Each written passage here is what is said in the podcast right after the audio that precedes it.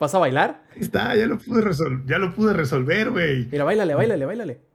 Así de. ¿Y eso cómo lo resolviste? La remanga, la remanga, la remanga, la remanga, la remanga, la remanga, la remanga. Langaria.net presenta Showtime. El podcast más grande. Hola y bienvenidos a la edición 258 del Showtime Podcast. Yo soy Roberto Sainz o Rob Sainz en Twitter y como pueden ver, los que nos están viendo las versiones en video, nos hace falta Eddie, pero ahí viene, ustedes no se preocupen.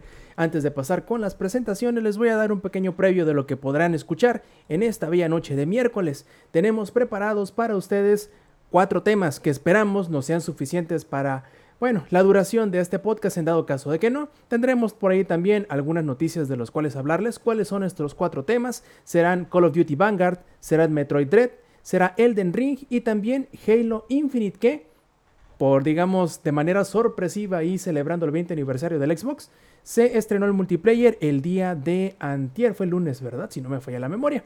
Y bueno, empecemos con las presentaciones. Primero que nada, nada más por hacerle la vida imposible a ese que nos está moviendo la cámara, el Twitch Star de aquí de Langaria. Lex Viejo, ¿cómo estás? Hey, ¿qué onda, gente? ¿Cómo están? Bienvenidos, bienvenidas, bienvenidos todos a este su podcast favorito. Estoy contento, estoy contento por Halo, estoy contento por el fin de semana increíble que me pasé en Ciudad de México, estoy contento. Qué raro que yo diga eso, ¿verdad? Estoy contento, pero bueno. Muy contento. Sí que le hiciste a Alex. Se murió en la peda, güey. Deja tú eso, qué cambiazo de las semanas pasadas en donde estábamos bien apocalípticos de que no sé qué, que vas a cumplir 30, que ya vamos para abajo y luego que las semanas de trabajo que nos estaban matando, etcétera, etcétera. Ahorita está, está chido, está chido este cambio de, de, de, panorama en cuanto al, a la vida y todo lo demás. Como podemos ver ahí también al productor del Shot en Podcast en vivo echando así un traguito de cheve viejo. ¿Cómo estás, Zampi? Bien, güey, qué raro, ¿no? Diciendo que me estoy echando un traguito de chévere. Estoy en una dieta nueva de nutriólogo. lo bueno es que la nutrióloga me dijo, güey, no te preocupes, o sea, no te voy a poner un menú en específico, sino lo que voy a hacer es que te voy a dar un sistema de score, ¿no? Entonces me dan así de que tienes tantas verduras, tantos cereales y tanto no sé qué para comer. Ahí está. Lo bueno es que tengo ocho cereales y la cerveza solo es dos, puñetas. Igual ni comía tortilla. Prioridades, güey. Exacto. Exacto, güey. Igual ni tragaba tortilla, así que dije, güey, dejo de comer tortilla o, o bebo cerveza. La decisión más fácil de tu vida, ¿no? Exactamente. Perfecto, y también ahí tenemos al ingenierillo más padre viejo, ¿cómo estás? ¿Se acuerdan de que la semana pasada les dije, no, hombre, güey, me puse una rastriza en la chamba y la chingada? Pues you know nothing, Jon Snow. Esta semana, güey, estuvo de la riátales. Pero mira, ya aquí estamos. Esta es la felicidad, güey. Aquí viendo cómo se va a estar dando de topes contra la pared la nutrióloga de Zampi diciendo, ¿por qué no le baja la panza? ¿Por qué no le baja la panza? Pues sí, güey, pues pinches chéves, güey.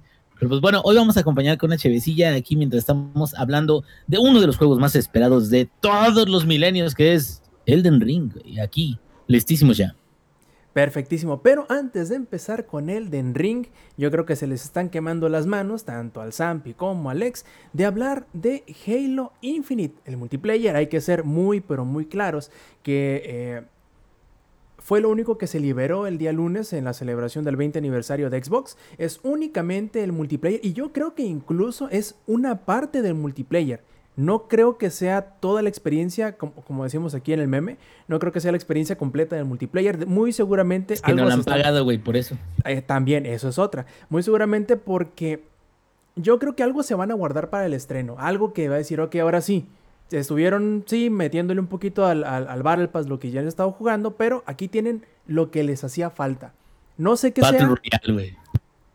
Puede ser, ¿eh? Puede ser el Battle Royale, puede que sea un modo. Podrían sacarlo en un parche, güey. ¿Cómo se llamaba el modo este que era como casi MOBA con cartas que tenía el 5? ¿Firelight? ¿Firefight? Firefight.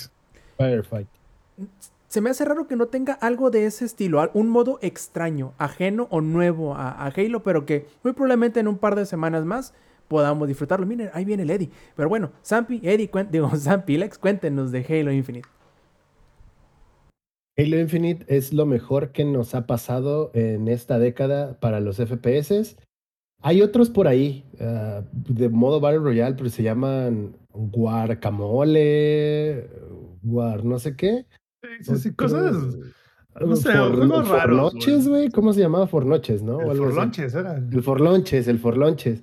Y otros jueguillos ahí todos piteros que a nadie le importan porque acaba de llegar el rey, ha vuelto a esta vida y el rey de los FPS es y va a ser para toda la vida Halo y el que tenga una opinión diferente puede ir a mi Twitter. Nos vemos el jueves en la quiera. salida. No, no, no. Vaya a mi Twitter a dejar lo que quiera. Lo que quiera, lo que quiera. No me importa. Porque Halo es el mejor FPS que ha existido en la historia de toda la humanidad.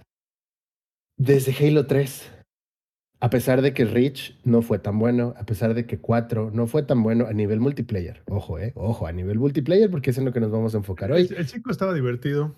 El 5 estaba divertido, regresó temas de competitividad que se habían perdido ya en el 3, que era lo de la habilidad superior, que se cambió por modos de, pues a los que ya estamos acostumbrados ahorita, ¿no? De bronce a diamante y de ahí alguna extra. Entonces, lo que nos entrega Halo Infinite en este momento es un multijugador súper bien optimizado, súper bien optimizado.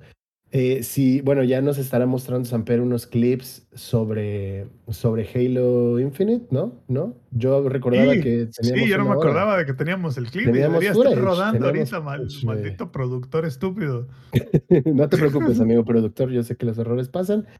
Este, todos nos equivocamos a veces, pero bueno, ahí tenemos un clip que les va a mostrar, bueno, ahí tenemos un poco de footage de cómo se ve Halo en Ultra con la computadora de la NASA de Samper. Y si quieren darse una vuelta por mi canal de Twitch, ahí van a poder ver cómo se ve para la gente pobre como nosotros, que lo tenemos que jugar en bajo. Así es, amigos, yo estoy jugando Halo Infinite en bajo. Vean nomás cómo se ve en stream y ahí me cuentan qué les parece. Oye, pero Lex, yo les decía en- precisamente en tu stream que es muy engañoso el hecho de que te digan que está jugando en bajo, porque sí, es cierto, es bajo, pero no se ve mal, o sea, no parecen monos de cartón Es pintados a mano. a lo que voy. Está Es bien engañoso. justo a lo que voy. A pesar de que los settings del juego dicen bajo, todo, todo, todo se ve precioso. Y si ustedes van, por ejemplo, a mi stream que está, que está en bajo, puedes notar que incluso hay reflejos. En el mapa de streets, de calles, hay, específicamente un letrero neón rosita y enfrente de él hay un charco.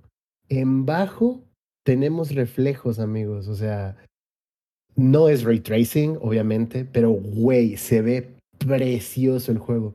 Frame drops, ni uno solo tuve. Y recuerden que mi computadora es de gama media.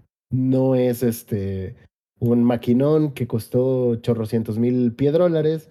Es una máquina decente. No, yo estoy fascinado con la optimización que tiene. Incluso ya jugué Halo en la compu de un amigo que tiene una 1050 Ti, que sí es al final del día una, una computadora de gama baja, de las, de las que podríamos pues estirar un poquito ahí y llegar a ello, ¿no? Porque ahorita sabemos que el PC gaming es caro. Pero bueno, incluso en una computadora de gama baja, el juego corriendo en bajo se ve excelente a 60 frames.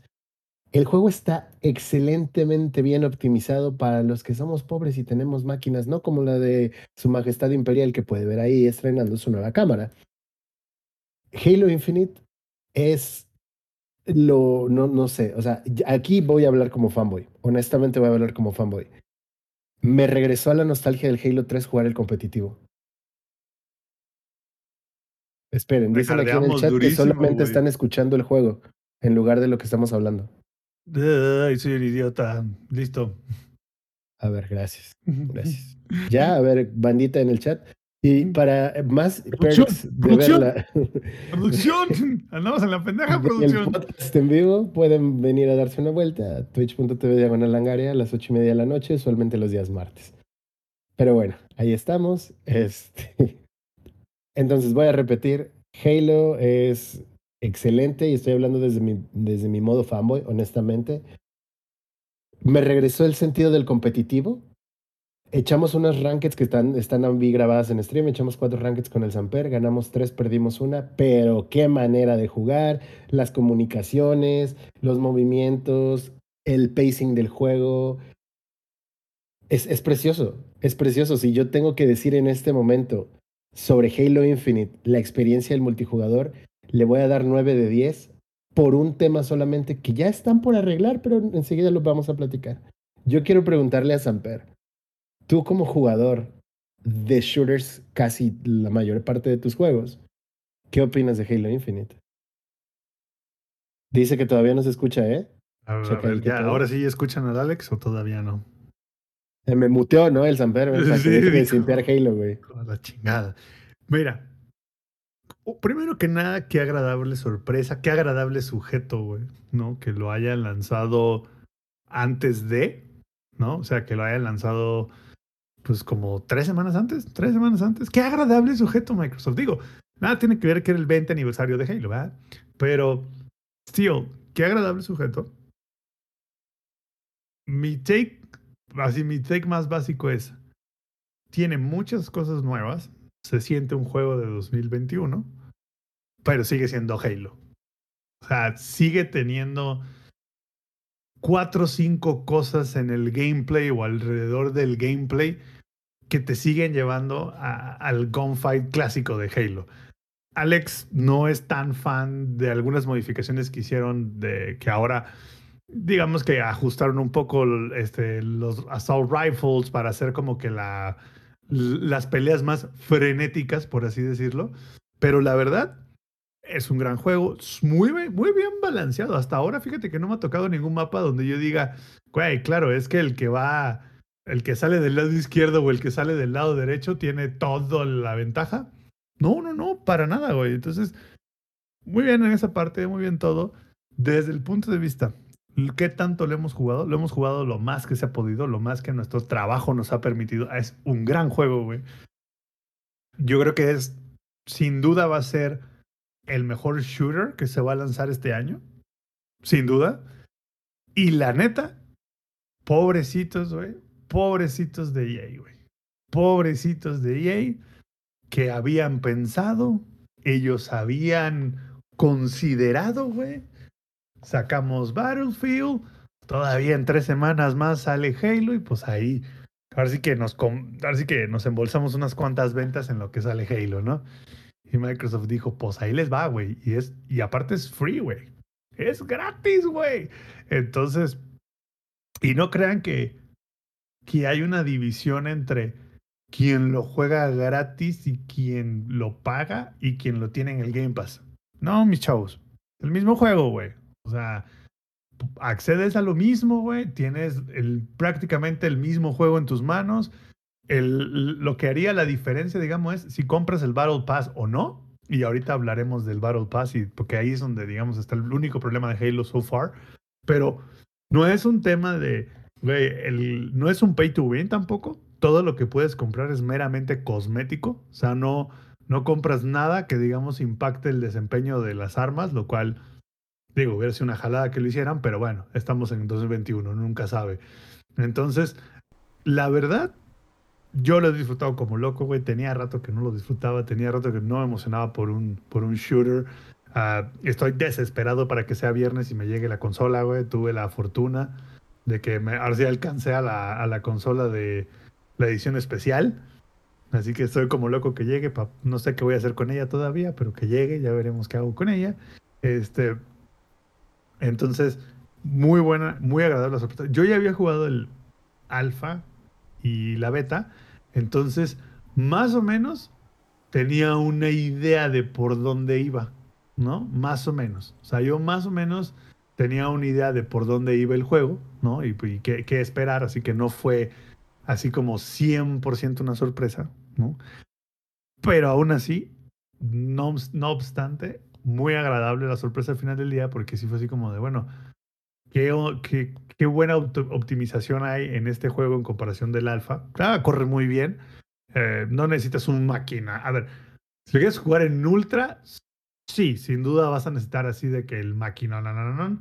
Pero para jugarlo en medio, detalles bajos, jala el tiro, güey. ¿No? Y si lo vas a jugar a 1080p, casi cualquier computadora. De hecho, Ojo, estaba viendo. esto, quiero hacer, hacer el, el, hincapié en que que diga detalles bajos y que la o que aparezca como gráficos en bajo no quiere decir que se ve mal. el juego se ve precioso aún en bajo. Ey, Y también, Alex, hay otra cosa es, el audio del juego está muy bien cuidado, güey.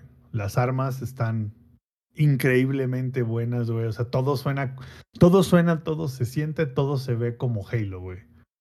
Entonces, pero al mismo tiempo lograron innovar. Ya veremos qué tal está la campaña, güey, ¿no? Yo creo que va a estar buena. Pero independientemente de la campaña, el multijugador está excelente, güey. Está excelente, güey. Está súper divertido. Hay dos, tres cosillas que no están buenas, y ahorita vamos a hablar de ellas, pero en general, súper bueno. Súper bueno.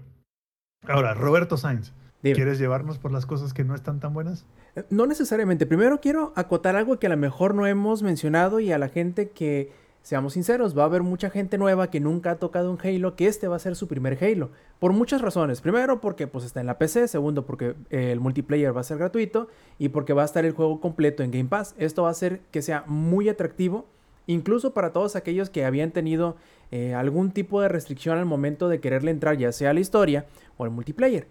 Por ejemplo yo. Yo nunca había, nunca había tenido la oportunidad de jugar en multiplayer porque eh, creo que el que jugué fue la versión de PC del 1 y la verdad no le quise entrar al multiplayer.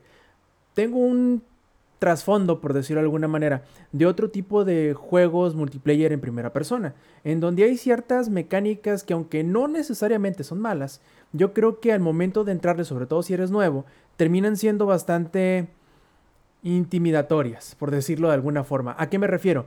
Eh, me, me llama mucho la atención el hecho de que hayan tenido la mesura suficiente como para evitar poner algún tipo de progresión que te dé algún tipo de ventaja como jugador. ¿A qué me refiero? No como personaje. A que te den eh, kill streaks, que te den eh, eh, score streaks, que te den perks, que te den attachments de las armas, etcétera, etcétera. Entonces, eh, me parece una cosa muy acertada porque hace que el juego, al menos en el multiplayer, eh, sea inmediato. ¿A qué me refiero? Eh, solamente por la forma en cómo, cómo se desplaza el personaje, cómo disparas las armas, eh, el mismo rendimiento del juego es inmediatamente divertido y no frustrante. Quiero que me ayuden ustedes, plebes, a recordar hace unos cuantos meses que jugamos Battlefront 2. ¿Qué nos pasó? Que llegamos dos, tres años después. Claro, llegamos bastante tiempo después. Pero, era Pero un cagadero ese juego, güey. nos estaban pegando unas pisoteadas increíbles porque no teníamos las, las, las tarjetitas, no teníamos eh, la forma en cómo hacían sinergia entre ellos, no teníamos desbloqueados a los héroes. Entonces, Roger, Roger. Exacto, lo único que nos cagamos de la risa con el Roger Roger. Pero las madrizonas que nos ponían por no tener esa experiencia hacía que aunque fueses una persona mecánicamente agraciada, por Hábil. decirlo de alguna forma, sí, bastante hábil para jugar juegos de primera persona o tercera persona. Ah, exactamente. No tenía ningún tipo de, de peso inherente en el juego. Y aquí en Halo Infinite, como no cuenta con nada de esto, si eres una persona que tiene cierta familiaridad con los juegos eh, de primera persona, inmediatamente te vas a sentir en casa. Y eso es lo que me gustaría a mí hacer hincapié. Porque más allá de todo lo demás, el hecho de que no tenga ninguno de estos subsistemas de gameplay añadidos al, al multiplayer va a hacer que no solamente sea eh, mecánicamente atractivo desde el inicio, sino que le va a dar más vida porque tú como, como jugador vas a poder crecer y sin importar eh, la condición en la cual vas a entrar a una partida, el hecho de que tú sepas, conozcas los mapas, conozcas las armas, sepas el manejo de las mismas y no dependas de estar cambiando perks, de estar cambiando loadouts, hace que el juego sea más inmediato. Y eso es muy bueno porque las partidas, incluso las que son largas, no son tan largas. ¿Cuánto durarán, Zampi? ¿15 minutos las de Big Pues Team Battle? lo más largo son, pueden ser algunas de Big Team Battle y duran 10, 12 minutos, güey. Tops, Yo así le ya daría 15 tardísima, minutos. 15, pero si te fuiste como así de que overtime. Y la verdad yo creo que eso es muy destacable y muy rescatable sobre todo de, de, de Halo porque es algo poco común en el tipo de juegos de, de first person shooter de multiplayer porque sí es cierto, los Battle Royale también no tienen este tipo de perks, pero son una forma de juego distinto, es un género, un subgénero diferente. Entonces, el hecho de que al mismo tiempo se sienta tan clásico porque así han sido todos los Halos, pero al mismo tiempo se sienta tan fresco por todas las nuevas cosas de, este, de que ahora te puedes hacer el mantle, que es que te agarres de las orillas, de, la- de las partes del mapa, que puedas barrerte cuando vas llegando a alguna parte, entonces le agregan... em, Lo justo, güey. Le agregaron lo justo para que se sienta nuevo, pero siga siendo un clásico, güey. Ahora, quiero que ustedes, que son los que tienen más familiaridad en cuanto a Halo, me digan cómo sintieron las cosas que son distintas a lo anterior. ¿A qué me refiero? A los objetos de poder, a los attachments que hay en, e- en el... o los objetos que hay del, del RB en el mapa, etcétera. ¿Qué les parecen? ¿Cómo lo han sentido? Al inicio me costó un poco de trabajo como entenderlos, porque aparte hay varios, pero ya después de como la quinta, sexta partida, no me he encontrado con ninguno que primero sienta que está overpowered o dos sienta que es inútil. O sea, todos, al menos de lo que yo... A ver, el hook es una chulada, güey. Te, te mete a lugares donde antes no era muy difícil llegar. Em, Y te El ayuda oversh- a tomar armas. Exacto. El Overshield ya existía, pero le dieron. Le dieron un pequeño tweak para que no sea tan potente. Bien ahí. El, este, el camuflaje, nuevo también. O sea, le cambiaron un poco cómo funciona. Antes era básicamente tú pasabas por encima del power-up y ya lo tenías. Aquí es, Exacto. tienes que agarrarlo y activarlo, güey. Y si te Y- y chingan antes de que lo es actives, pelaste, güey.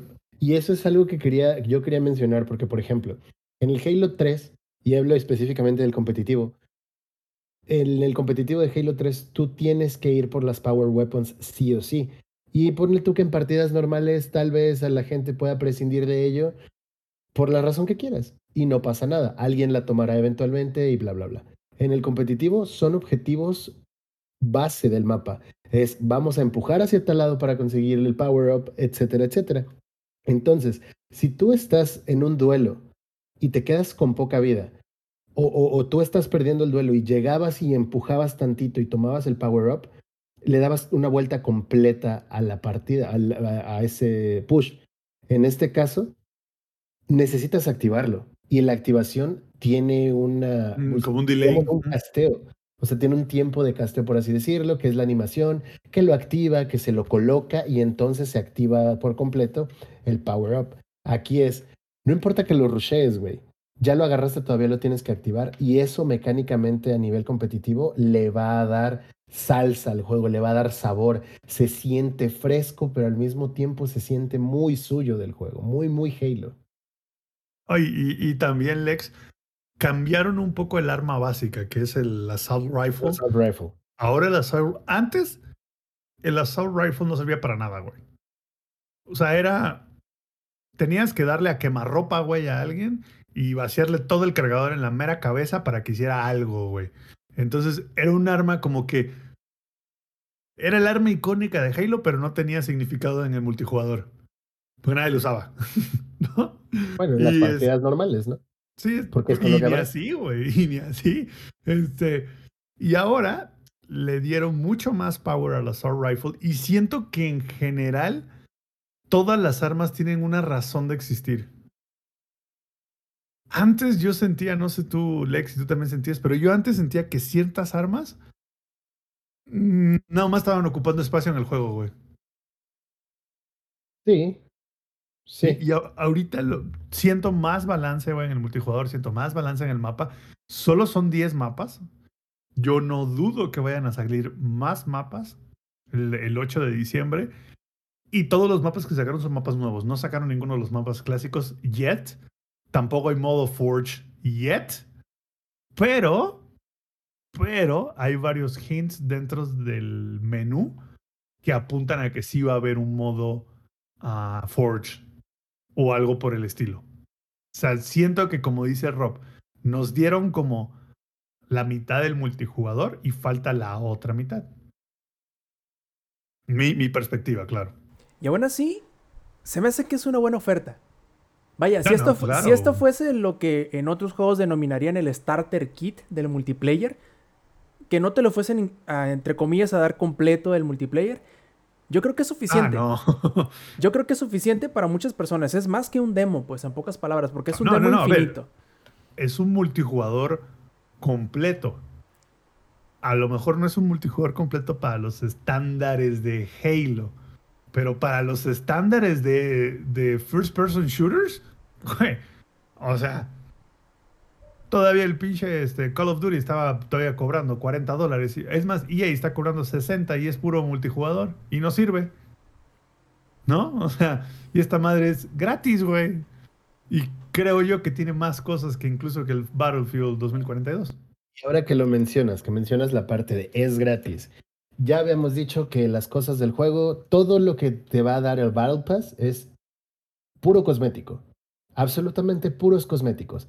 El juego no va a ser pay to win en ningún momento. Lo que No, hay no es hay lo que manera, hay. güey. No, no hay manera. Entonces, no, Halo nunca se ha caracterizado por eso y era lo que muchos teníamos miedo, que eventualmente metieran algo de microtransacciones como las pinches cartillas, esas cosas de ese tipo que podían Como hacer. que sí cambiara, habían en, en el Halo Guardians. Cinco. Ajá, pero no era para, o sea, no para modo el competitivo. No pues. eran el pe- ajá, o sea, no eran el competitivo, pero sí habían cartas para mejorar en, el modo firefights. Sí habían cartas. E incluso la manera de desbloquear las cosas es que comprabas los loot boxes y los loot boxes te daban algo, güey. Exacto. Entonces, en este tema es puro cosmético y el Battle Pass es el tema al que sí teníamos que hablar sobre es su punto malo del juego. Es el punto malo de Halo. ¿Por qué? Porque el Battle Pass se siente muy pesado a nivel progresión. Está muy difícil. Exacto. O sea, hemos jugado, a ver, yo Como me aventé idiotas, güey. jugando, sí, güey, yo me aventé jugando fácil ocho horas el día que salió, porque me dormí a las siete y media de la mañana jugando esta madre. Ya habíamos estado jugando con Samper rato antes, cuando él se fue, él se fue a ido como a las doce, doce y media, más o menos. Más o menos. O sea, yo he jugado al menos 12 horas el juego, en dos cuentas. Y en una de las cuentas, de cero llegamos a nivel 1 en 8 horas de juego. Entonces, la progresión es demasiado lenta. Sientes que no avanzas porque te forza a hacer desafíos de, ya sabes, ¿no? Mata a dos personas pegándoles una granada, por ejemplo. Y si no lo haces, es, se va a quedar ahí, se va a quedar ahí, y no vas a avanzar, y no vas a avanzar. Entonces, sí es cansado para el jugador sentir que llevas tanto tiempo jugando y que no ves que avance ese Battle Pass, ¿sabes? Ese es un, punto negativo. Eh, y la manera en la que nosotros creemos que sería una buena manera de arreglarlo es lo que comentaba Samper este, hace rato. ¿Cómo crees tú que podría mejorar? Yo creo que ese tema de la progresión, ahí sí creo que deberían de dar un paso atrás y regresar a lo clásico. Según esto, yo llevo cinco horas y media de juegos y voy al nivel 5 o 6, algo así. Y está muy perro, güey. Son 100 niveles, güey. O sea, estamos hablando de que casi, casi necesitas una hora por nivel, güey. O sea, está muy cabrón cómo lo hacen. Sea, está muy perro sacar el Battle Pass. Sí, está bien que el Battle Pass nunca va a caducar, pero no chinguen, güey. O sea, está muy perro. Yo creo que a lo que deberían regresar es XP basado en si ganaste o no el match y aparte XP basado en tu score dentro de la partida. O sea, mientras mejor te vaya en la partida, más puntos te van a dar, pero si gana tu equipo, tienes un plus. Si no gana tu equipo, te damos un poquito menos. Entonces yo creo que por ahí, y eso lo, ese, ese um, sistema de progresión estaba muy bueno en Halo Reach. Digo, al final del día es algo que pues, con un update lo pueden arreglar, ¿no? O sea, no es algo que requiera cambiar fundamentalmente el juego. Y, yo, y lo bueno es que 343 ya tomó nota y ya, y ya, así que ya tuvieron feedback bueno de la gente diciéndole, güey, tu Game Pass, digo, perdón, tu Battle Pass está muy difícil, güey. O sea, neta está muy, está a pinche nivel místico, güey. O sea, está muy cabrón tu Battle Pass. Y yo creo que más allá de que esté difícil o que sea lento, el mayor problema del Battle Pass es que modifica la forma de cómo juegan o cómo desearía jugar la gente. Y También. eso altera el flujo de las partidas. Porque si te toca jugar, no sé, un Victim Battle de la. El que es de tomar las zonas, que está bien cabrón ganar. El, el este, el, como Strongholds. Strongholds. Sí, no, Strong- Deadlock. Deadlock, sí. Stronghold o Deadlock. Es- está, de- si de por sí solito el puro, el puro modo es muy difícil, requiere mucha sí. coordinación, requiere bastante habilidad y requiere conocimiento del mapa y de las armas y todo. El hecho de que tú, te, tú o cualquier otro de los que están en, el- en- en tu equipo eh, se prefiera concentrar en hacer kills con el arma o de que sean de cachazo o no sé, de alguna forma, puede eso evitar, puede eso propiciar que el equipo contrario encuentre la manera de cómo formar la bola de, de nieve y termines perdiendo la partida por ello. Entonces, y eso puede suceder en cada una de tus partidas, que, el, que las personas o tú mismo como jugador prefieran eh, perseguir el avance en el Battle Pass, en el, sí, Battle Pass, que en jugar como debería ser, Bien. o sea, hacerlo jugar divertido. bien. Exactamente, Es- entonces, yo creo que eso es, es lo como, peor. Es como de, hay de dos, escoge. O sea, no, no tendrías que, o sea, es como de, güey, juegas bien, avanzas en el Battle Pass. Juegas mal, avanzas, pero avanzas más lento. Entonces, alguien que es bueno va a acabar el Battle Pass en 15, 20 horas, nada más, yo creo como unas 30, 40 horas. Y el que es muy malo, güey, lo va a acabar en 60, 80. Y es que también, Sapi, una cosa que es bien importante, que a lo mejor la gente que no ha jugado todavía Halo Infinite a lo mejor no se da cuenta, es el hecho de que la única forma de subir nivel al Battle Pass Es, es, es con challenges. es con, los, con los retos. Y no importa si ganas o pierdas o hagas lo que hagas, no te dan más experiencia, salvo la que el mismo challenge te, te debería aportar. Y eso Mm, lo hace más y ahí complicado. te va otra. Cuando te toca un challenge de algún modo de juego en específico, está cabrón. Porque solo hay dos playlists ahorita. Bueno, hay tres. Quick Play, que es Arena, Victim Battle y Ranked. Pero ahí adentro te puede tocar cualquiera de los cinco o seis modos de juegos que hay. Entonces, es como de si te toca jugar. ah, por yo tengo un challenge ahorita. Juega tres de, sto- de Stockpile en Victim Battle. Ok, tengo que jugar en Victim Battle y a ver ¿Cuándo va a salir Stockpile, güey? Entonces, ese challenge que si hubiera una playlist me tomaría 40 minutos acabarlo, ahora me va a tocar como, como 8 horas en lo que toca la- las tres partidas de Stockpile. Vamos a ver qué tal, porque la verdad el juego promete, así como está, bien lo decíamos, eh, lo decíamos de broma, lo decíamos de cura, el decir que, que Halo era la, la piedra en la carrera entre Battlefield y Call of Duty y iba a terminar ganando la piedra. Y yo Y creo no, que sí. No, no, no, yo creo que más bien, ahora, ahorita Halo ya no es la piedra que va a ganar la, la- la carrera. Halo es un destructor que va a pasar y va a acabar con la carrera por completo, güey. Porque, y creo que lo vamos, yo creo que ya de aquí hacemos el segue al 2042. Porque todo lo bueno que le ha pasado a Halo, lo a inverso le está pasando a Battlefield 2042. Al parecer no se puede ni jugar, güey. Creo Qué que triste, Eddie, ¿eh? creo que tú lo tenías, Eddie, o quién era o de aquí o nadie lo tiene de aquí. Yo, muy buenas noches. Yo este, pensaba comprarlo, la verdad. Había escuchado muy buenas cosas al principio, este, pero al parecer los que compraron la versión premium y se liberó el juego, creo que el viernes, sirvió para dos cosas. Eh, para trabar Xbox y para nada. Ajá, o sea, para mostrar que uno es muy pendejo al confiar en EA y andar comprando y gastando casi dos mil o creo que eran como dos mil Ah, quinientos sí. pesos por esa puta El- edición. El lunes que estábamos jugando, una de las personas que estábamos jugando Halo, una de las personas que estaba jugando Halo con nosotros dijo, güey, pagué la edición Ultimate de 120 dólares y no he podido jugarlo, güey. No lo puedo jugar, güey. No, Yo estoy sea, puros comentarios que están pidiendo el reembolso, la verdad. Este, están súper decepcionados. Eh, les están, les están, literal les vendieron una versión alfa.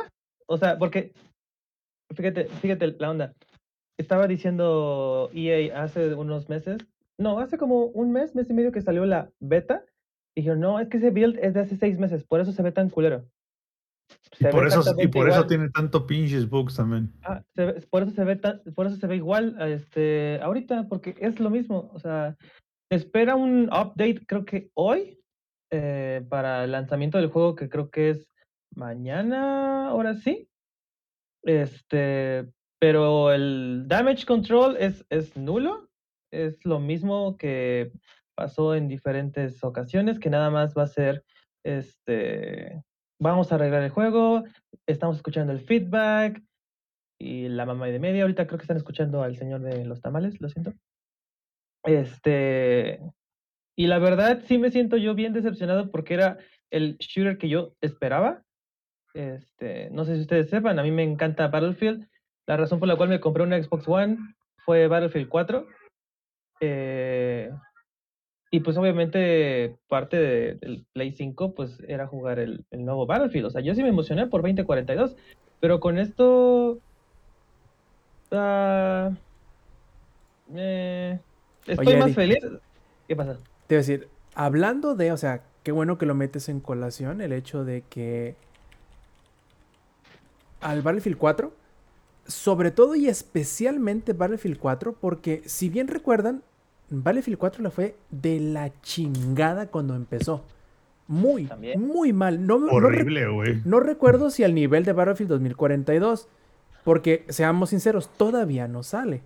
Es que, güey, a nivel de Battlefield 2042, yo solo me acuerdo de. um, ¿Cómo se llama este pinche juego del Watch Dogs cuando salió, güey? No, o sea, hay que, hay que ser muy puntuales. El juego todavía no sale, sale el 19. Todo esto es pre-launch todavía, es una versión pre-día También, 1. Ha- también Halo está en pre-launch. No, yo estoy, yo estoy contigo, te, te entiendo perfectamente. A lo que voy es, si lo, si lo podemos poner un poquito en perspectiva o compararlo con Battlefield 4, que es el juego de la, de la franquicia que le fue más o menos de esta misma manera, yo creo que todavía hay oportunidad para que se pueda corregir los problemas que está teniendo. Esto no es excusa. No es excusa de decir, les vamos a ofrecer tal cosa al comprarte la versión más chingona que cuesta tanto y que no puedan cumplir, no es excusa. Es, es- eso está mal y no debió haber sucedido. Pero para las personas del diario que lo van a comprar la versión normalita, la de los 60 o 70 dólares, yo creo que para todos esos que no van a tener el golpe de la decepción que están llevándose los de la versión premium, creo que todavía hay un futuro en donde pueden estar muy contentos con Battlefield 2042. Esperemos que no les come el mandado Halo, Infinite como muy seguramente ya lo está haciendo. Sobre todo con los de la versión premium.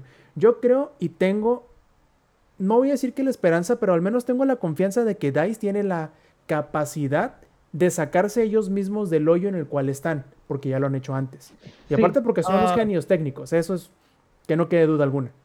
Sí, sí, sí, lo, sí lo hicieron con Battlefield 4. Eh, yo estuve de principio a, a fin con Battlefield 4 y, este, y lo que sucedió fue todo un caos. atravesabas, cuando te recostabas, atravesabas el, el, el mapa, podías ver a través de las paredes.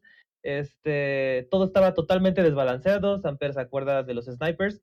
Este, hay un, había un sniper que era el perfecto sniper, de hecho era el último y estaba perfecto y después dijeron, no, está muy roto y lo hicieron el peor.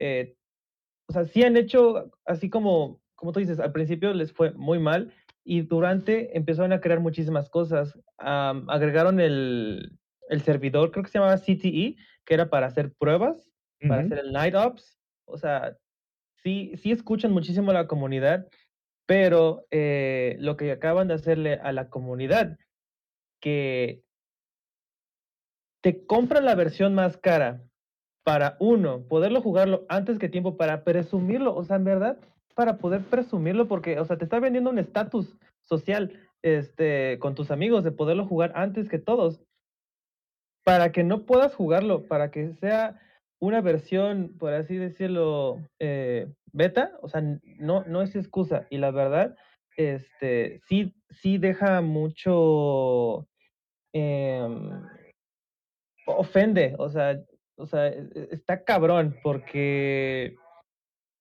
o sea, le, está- le estás traicionando a tus fans más, más, más, este, más de corazón, literal. O sea, yo si hubiera tenido el dinero, sí me hubiera atrevido a comprarlo, la verdad. Pero como gasté más pendejadas, eh, pues, eh, y apenas empecé a trabajar bien, eh, pues no pude. Entonces, este, afortunadamente, mis errores me salvaron de esa, I dodged a bullet, este, y pues no tengo dudas de que DICE vaya a sacar de la posilga a Battlefield 2042, y más que nada es la presión de EA atrás de que, güey, no mames, o sea, ves que ahí viene Halo, ves que está Deathloop también, por así decirlo, ves que hay más shooters y tú estás saliendo con esta mamada, pues este, sí los va a azotar bien rico.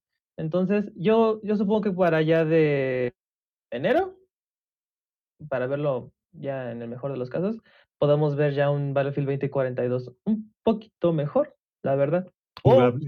O quién sabe, tal vez nos sorprendan y el 19 saquen el parche que, que es como debió de haber salido y no se vea tan mal. Pero pues es EA, entonces. Oye, Eddie, Yo, yo- a mí, a mí yo nada más tengo una. A lo mejor EA dijo, güey, vamos a hacer el nuevo Cyberpunk.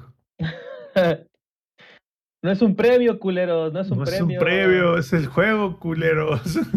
o sea, ¿qué pido, güey? O sea, yo la, la verdad creía que iba a ser buen juego.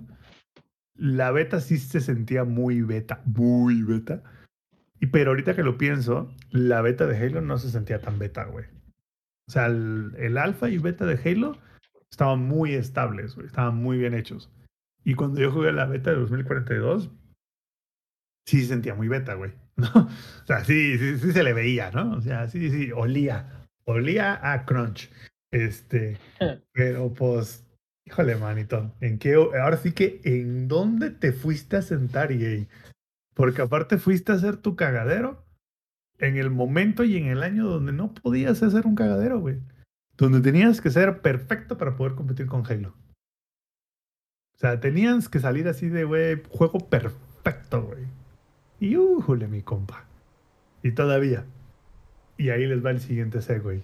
Y todavía el otro shooter que iba a competir que iba a competir.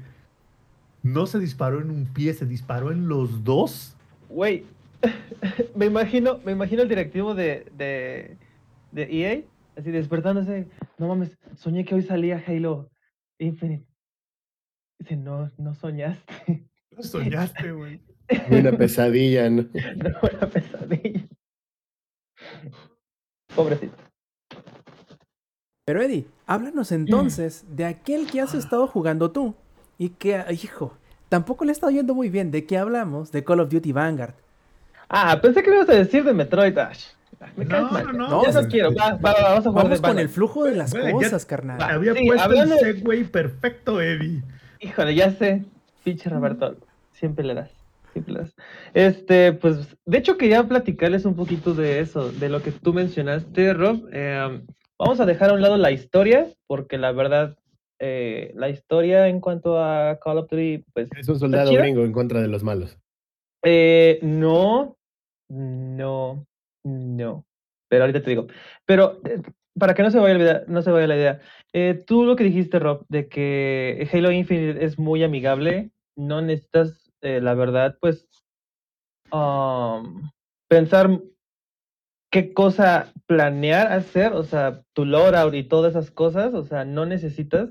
Eso está muy chido. En cuanto a Call of Duty, pues obviamente es el market diferente. A mí no me gusta absolutamente nada de eso, porque tienes que ponerte. Hay, hay una variedad de armas a lo pendejo.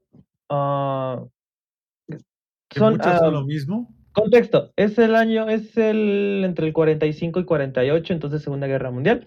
no, Entonces, espérame. Entonces es como entre 42 y 45, ¿no? Ya en el 48 ya se habían acabado los balazos, güey.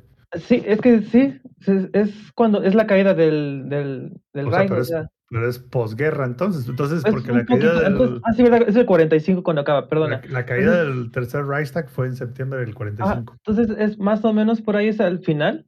Este, porque también está la batalla de Midway, también está, es, es como que saltos temporales, pero bueno. Am, entonces los specs, los loadouts am, son muy complicados. Literal, yo lo único que quiero es, sí, AAA, eh, begin matchmaking. Y es- está bien, eh, provee un modo de juego que el, el punto va avanzando. Es como si estuvieras jugando las últimas, los últimos minutos de un Battle Royale, donde tienes que estar dentro del círculo, pero por afuera no te mueres, simplemente nada más te- tienes que mantener el círculo. Lo hace más dinámico, está muy chido. Eh, como tú dices, Rob, están los kill streaks, están los score kills, ah, score, Streaks. score streaks, esa mierda, perdón. Am, está chido, pero obviamente.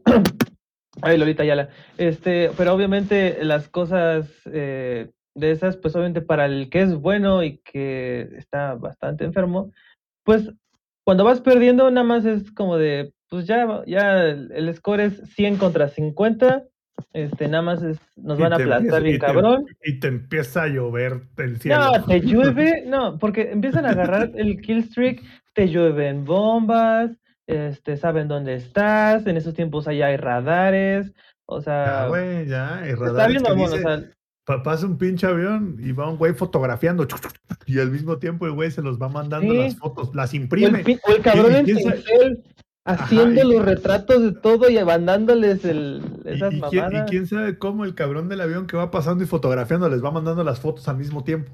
Y de como- noche, cabrón, de no, noche. no, no. Tienen una tecnología bien cabrona, güey. Ni, ni los Samsungs de ahorita tienen esa, esa tecnología. Por eso ganaron la guerra, Sampi.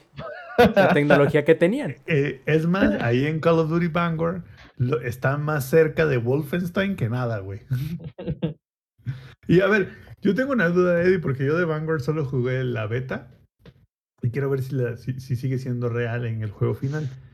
En la beta, en el multijugador, solo podías ser personajes de los aliados. Sí, todavía, todavía puede ser. Nada más puede ser de Entonces son, ya llegando la hora de los madrazos, es aliados contra Ah, aliados. no. güey. No, no, no. Eh, sí es este. ¿Nazis? Sí me tocó contra nazis, pero ahí te va. Se ven igual. No digas la palabra porque nos pueden banear. Se ven igual. ¿Qué? ¿Cuál, cuál palabra? La palabra Bueno, con eh, la otra palabra con N. Ah, mm, ah, ah, el color black. ¿Eso? O sea, No, la otra. dijiste la otra. En la Bueno, contra los- de los que estaban, bueno, Los el tercer Reich, Ah, no, ah, no, no. ¿neta no Se- se puede decir esa palabra? pues mm, bueno, evitémonos pedos. Ah, ok. Perdónenme. A los. lo- los que le iban al ¿Espasticados? No, no, no, a los del socialismo nacionalista, güey. Así Ah, es. ok. Del Partido sea, Nacional Socialista. Exacto. Sí, sí, sí. Más conocido como la 4T alemana. No mames. Ahora sí nos van a banear. No, No, sería esa era 3T, la- güey. Es Esa era la 3T. 3T, era la Ah, sí, 3T. cierto. De La... la 3R, güey. La 3R. Eh, yo sí encontré un pedo con eso porque literal, Todo el mundo Sí, se ve igual, sí. güey. sí, todos se ven igual, no, no, no hay una puta diferencia. Eh, Oiga, Flores, acá en el chat nos dicen que les digamos Los los nachos. Los ándale, nachos. los nachos, va. Este, para detectar a los nachos, literal tienes que, este, cuando le apuntes, pues obviamente le va, te va a aparecer su nombre en rojo. Y dices, ah, es malo, y ya, ¿no? Empiezas a disparar. O sea, De pero, otra forma, con- no pero se ve de- contexto. Pero contexto. En los mapas de Call of Duty normalmente no se ve ni mierda, güey. No, de aquí a que le apuntes al cabrón y te ves que en rojo ya te la bala en la nuca, güey. O sea, maté a 10, güey. Para mí, para mí, en mi primer partida, me sentí genial. O sea, dije, verga, Eh, no, no me va a esto- esto- esto es una muy buena perspectiva, porque este es como de los pocos Call of Duty que has jugado, ¿cierto, Eddie? Ah, no, sí llegué a jugar bastantes. ¿Cuál- a ver, ¿cuál fue el último que jugaste? Ah, El Black Ops 3. Ya llovió. ¿Ah? Ya llovió, pues. Sí, ya hace bastante. Mm, sí. Pero digo- Eh, eh, Pero entonces tú no pasaste lo que era el Black Ops 4 y lo que fue el Modern Warfare, lo que fue el Cold War y lo que es ahora el Vanguard. No, sea, es- To- esa Toma en cuenta que el Vanguard es el tercer juego en tres años. ¿O tres, tercer juego en cuatro años? En tres. Es el tercer juego en tres años. Y tú, Eddie, llegaste como que al tercer juego. Pero yo jugué el primero, jugué la beta del segundo y jugué la beta del tercero. Y para mí los tres fueron lo mismo. O sea, mismo juego, diferente skin. Y no lo pienso solamente yo. Ahí está el ex de testigo que todos mis amigos que, juegan, que jugaron Halo con nosotros hace unos días, todo el mundo opinó lo mismo, güey. Así de, es el mismo fucking juego, güey, solo con un skin diferente. E incluso los kill streaks, la razón por las cuales los kill streaks en el Vanguard se sienten tan futuristas es porque son los mismos kill streaks que en el Cold War y son los mismos kill streaks que en el Modern Warfare. Es que es lo mismo. O sea, yo, mismo, yo güey. que jugué puta, fue, ah, de hecho, ahí todavía lo tengo, fue mi primer juego de Xbox 360, el Modern Warfare, eh, el Modern Warfare, o sea, el, el- el- el clásico, ya, puede ser- ya se le puede decir clásico, este, es exactamente igual, o sea, se, se juega igualito, o sea, no hay cosas futuristas ni cosas así. El único que sí, a mí sí me gustó, la verdad, fue este, el Black Ops 3 y el Infinite, creo que se llama Infinite Warfare. Infinite. Eso a mí sí me gustaron, o sea, sí estaba chido lo de correr por las paredes y cosas así, a mí sí me gustó y sí le invertí bastantes horas. Este juego, en verdad, este, no le encuentro ninguna diferencia a, comparándolo este con el Call of Duty Ghosts, que todavía me acuerdo que fue mi primer Call of Duty que, que reseñé y fue como de, verga, no ha cambiado nada, y ahorita es otra vez de, verga, no ha cambiado nada. Este, literal, yo lo estoy viendo, ya estoy, yo estoy viendo de una forma de, ¿saben qué? Me vale verga el multiplayer, me está gustando la campaña. Este, y hablando de la campaña, ah, está muy padre.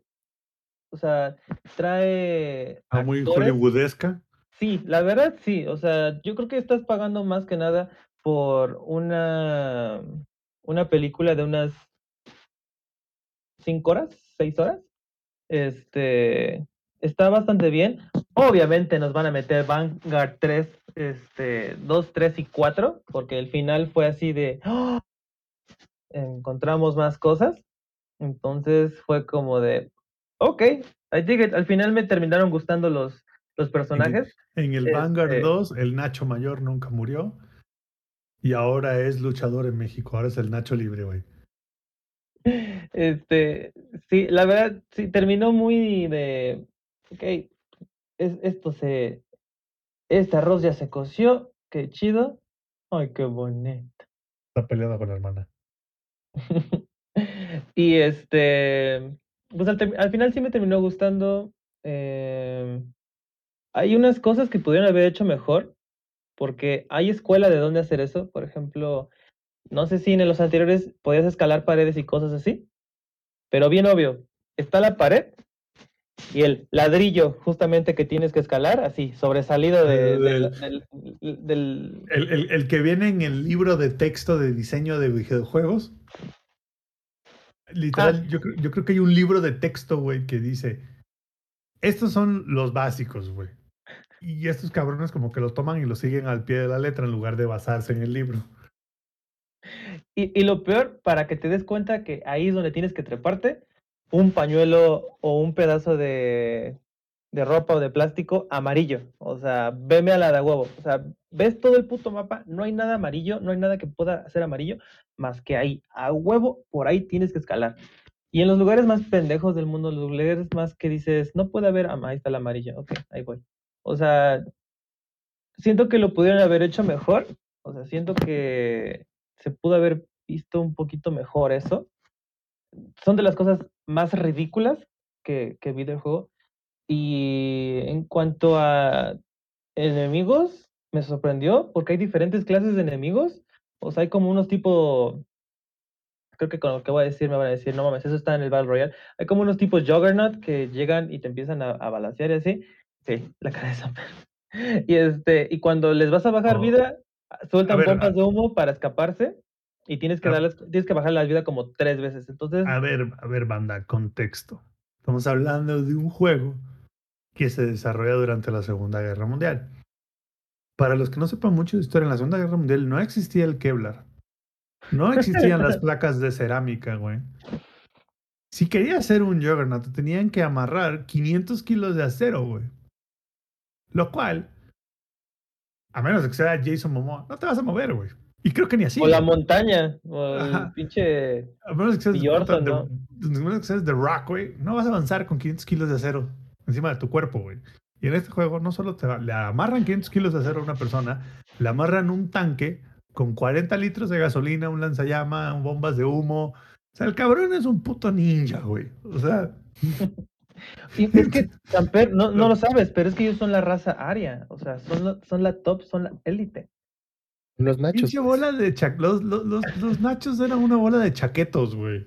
Eh, o sea, ¿cómo creen, güey? O sea, ¿cómo creen, güey? O sea, al- y esa era mi queja cuando jugué la beta, güey.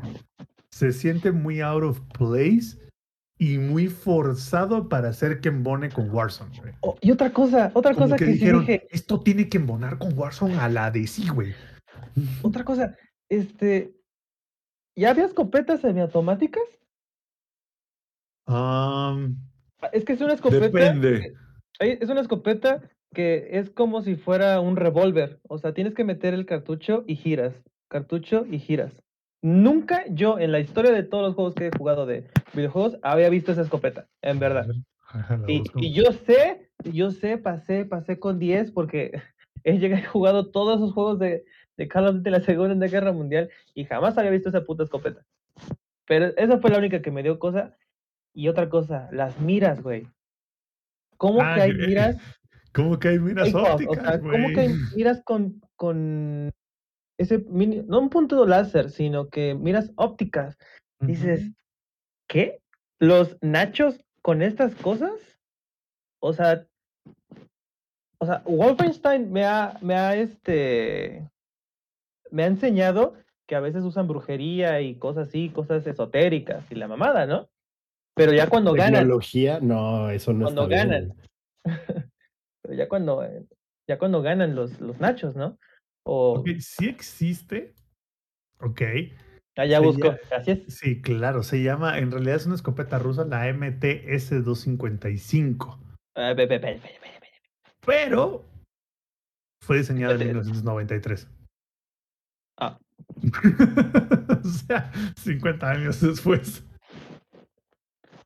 Ah, O sea, ¿existe una escopeta tipo revólver? Sí. Pero Ah. Y ahí te va. Y al final había otra escopeta que ya era más como una espas. O sea, sí, ya sé cuál. eh, más o menos así. O como. Ah, ya se me fue otra. Bueno, pero igual, esa sí era semiautomática. Esa sí, literal, sí metías los cartuchos, pero no era con esa cosa. Y disparabas de forma semiautomática. Entonces, esa sí dije. eh, esa sí no es. Esa sí no es de acá. O sea. Ah, muchas, mira. Pero bueno. muchas, veces lo, lo que, lo que está haciendo el juego es. Y, y yo lo había comentado ya. o sea, el juego a huevo quiere embonar en Warzone, güey. Ajá. A huevo. Y el problema de Warzone es que está hecho con juegos, con otro tipo de armas, en otro tipo de eras. Y lo quieren hacer embonar a huevo. Es como que si quisieran hacer embonar a Battlefield con Halo en un solo Battle Royale, güey. Es como de, bueno, no tiene nada que ver como un juego con el otro, ¿por qué lo, lo quieres forzar? Así que la estás forzando, güey, a que todo sea el mismo. Y a ver, ¿y por qué chingado estás forzando que salgan tres juegos en tres años, güey? O sea, tres juegos en tres años. ¿Hace Hazme cuánto anunciaron güey. Vanguard? ¿Hace cuánto anunciaron Vanguard? Como tres, cuatro meses. Lo anunciaron por ahí de mm, mayo, junio, creo. Y normalmente, no. Como en agosto. no, sí. Porque estábamos de que, güey, se supone que va a salir un Call of Duty. ¿Dónde está? ¿Dónde está? ¿Dónde están las filtraciones? A lo mejor dijimos, este, este, este año no va, este año no va a haber. Oh, no, chiquito. Aquí está. Ah, exacto. Entonces, este, sí, se ve súper forzado a hacer eso para que no se vea tan old school y tan incómodo y tan y se desacos están como que tengan que aprender otra vez a jugar. Entonces, am, no es un mal juego, simplemente ya se ve muy Simplemente es un juego que no, vas, no va a destacar. Pero más simplemente bien, imagínense. ¿Ah? ¿Quién habló? más bien, fíjate Oh. que eh, yo recuerdo, güey, eh, jugar Call of Duty el primerito y era una gozada, güey, jugarlo tal cual. O sea, ah, hablando de la Segunda Guerra Mundial, jugar en un ritmo más lento, jugar en un ritmo que, que era más controlable, así de, de las armas que incluso tienen este. Ahora sí de que hay algunas que disparas cinco veces y tardas un chingo en cargar otra vez y este, que creo que es el M1 Garand, no me acuerdo. Bueno, hay, hay varios que salen ahí. Mi punto es este, güey. Creo que sí es una putada que se hayan ido por este tema si iban a mantener todas las mecánicas actuales. ¿Por qué lo hacen? Porque las mecánicas actuales son las que le han traído muchísimo dinero a la compañía. No se quieren alejar de ellas para no asustar a la gente que han atraído con esas mecánicas, pero a la vez no quieren invertirle el suficiente tiempo como para crear algo que realmente esté ambientado con armas y el ritmo y el pacing que llevaba la Segunda Guerra Mundial, pero que también atraiga a gente o que sea viable hasta cierto punto económicamente o financieramente. Y me quedo, qué desperdicio, cabrón. Pero desperdicio, cabrón. Porque independientemente de que es una, fue una época horrible la Segunda Guerra Mundial, o la primera también, independientemente de eso, este, en juegos de acción ha sido un setting que, que ha sido muy inspirador de aventuras muy épicas, chingonas, lo que quieras. Y creo que se merece más que simplemente ser la skin de la nueva iteración del juego de Call of Duty, güey. O sea, por hasta por respeto, cabrón.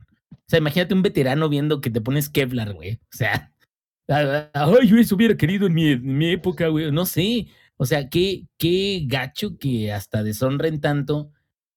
Eh, digo, todavía hasta te quedas, Ubisoft la caga con, con eh, muchas repeticiones en Assassin's Creed, pero sí le mete coco a las cosas históricas y a las representaciones eh, tal cual de las zonas de los escenarios.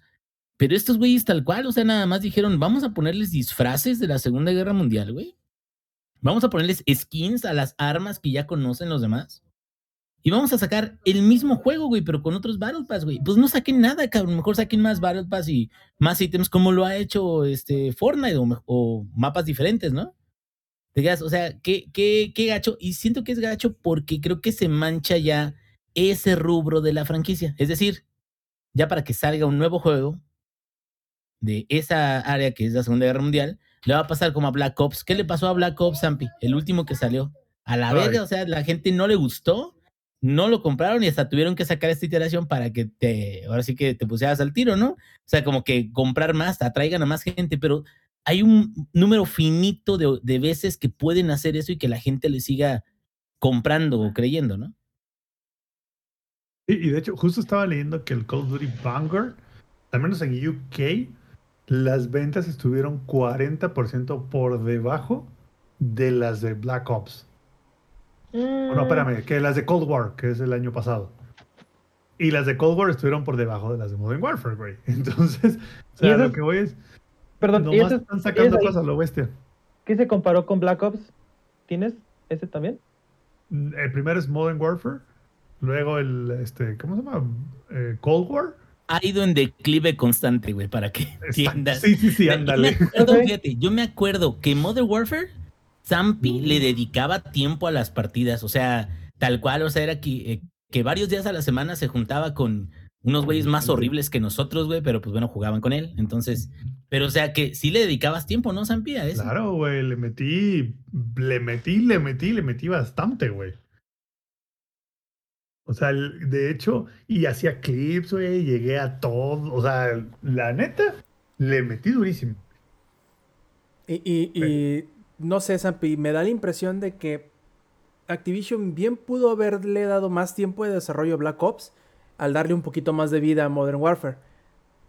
Pero no y, quise. y no, no, no había necesidad, güey, de sacar otro juego otra vez. O sea, a lo que voy es, ¿por qué otro juego otro? O sea, como dice el, el Inge, mejor, güey, mejor dedíquense, cabrón, a simplemente vender este más Game Pass, güey. Más Battle Passes, perdón, más Battle Passes. Los Battle Passes de Modern Warfare estaban chulos, güey. Cada que salía uno, ahí estábamos, güey, dándole con todo, hasta que llegamos al nivel 100. Y de repente en el 6 dijeron, "Mm, se acabó porque ahí viene el Cold War. Aquí tengo las cifras. El Modern Warfare de 2019 vendió alrededor de 30 millones de copias. El Cold War vendió alrededor de 5.7 millones de copias. O sea, la diferencia es abismal y todavía ahora el Vanguard empezó horrible, güey. O sea, el Vanguard, están- justo estaba leyendo que tiene las peores ventas desde el Call of Duty 4. Del 4-4 del que salió hace como pinche 22 años, güey. Para que se den una idea, güey. A ese nivel de horrible está ahora el problema. Ojalá, digo, yo sé que ellos no van a aprender, ¿verdad? ¿No? Pero ojalá se dieran cuenta que es así como de, ay, güey, o sea, ya, güey. Ya estuvo, güey. Ya dejemos de tratar de forzarla cada vez más, güey. Porque la verdad, ya chole, güey. O sea, ya chole, güey, con los Call of Duty. No, creo que ya con el modelo de Battle Pass quedó como que definido que no necesitas sacar un juego nuevo todos los años. No, y además que desaprovecharon la gallina de los huevos de oro, güey, que era Modern Warfare. Bien pudieron haber, ya, entre comillas, lo perdido, sacarle algo, pues, o sea, ya la gente ahí estaba, compre y compre los Battle Passes porque los compraba lo pendejo también. Las, este, las, las skins, y skins. todo eso eran un exitazo, nada más que yo creo que la misma necesidad de ellos de no dejar ir potencialmente otros 30 millones de copias vendidas, pues les ganó la pinche hambre y la ambición, que es lo mismo que les pasó ahorita con, con, con Vanguard. De hecho, muchos pensaban que no iba a haber Call of Duty este año. Yo creo que a lo mejor hubiera estado mejor que no hubiera habido un Call of Duty este año. No, pues es que, güey, no, no, no, no tenían que haberlo sacado, güey. O sea, no, no, no había una razón. O sea, como dices, mejor se hubieran dedicado, ok, Modern Warfare 2019 y Warzone, exitazo, güey. Sigamos sacando Battle Passes, güey. Y en dos, tres años sacamos una secuela al Modern Warfare 2019, le hacemos un reboot al Warzone. Y no, pero ¿qué decidieron? Saquemos Warzone, saquemos tres otros juegos que nada tienen que ver uno con el otro y hagamos que coexistan los tres juegos dentro de Warzone. Eddie, no sé si jugaste Warzone. Hace mute. No, no he jugado todavía el Warzone de este. Es un desmadre. Es que es tiene- eso. Por ejemplo, Tienes las no armas me- de los tres Call of Duty al mismo tiempo dentro de Warzone. no me atrae en lo absoluto porque uno es eso.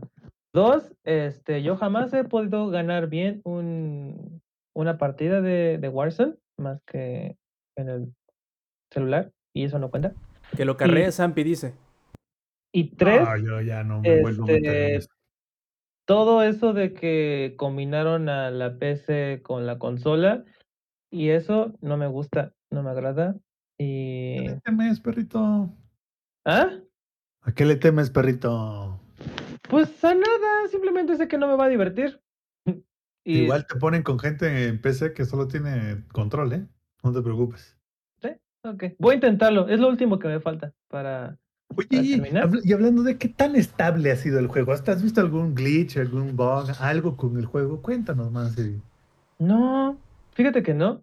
Ah, y de hecho, algo que, o- otra cosa buena es este, el control.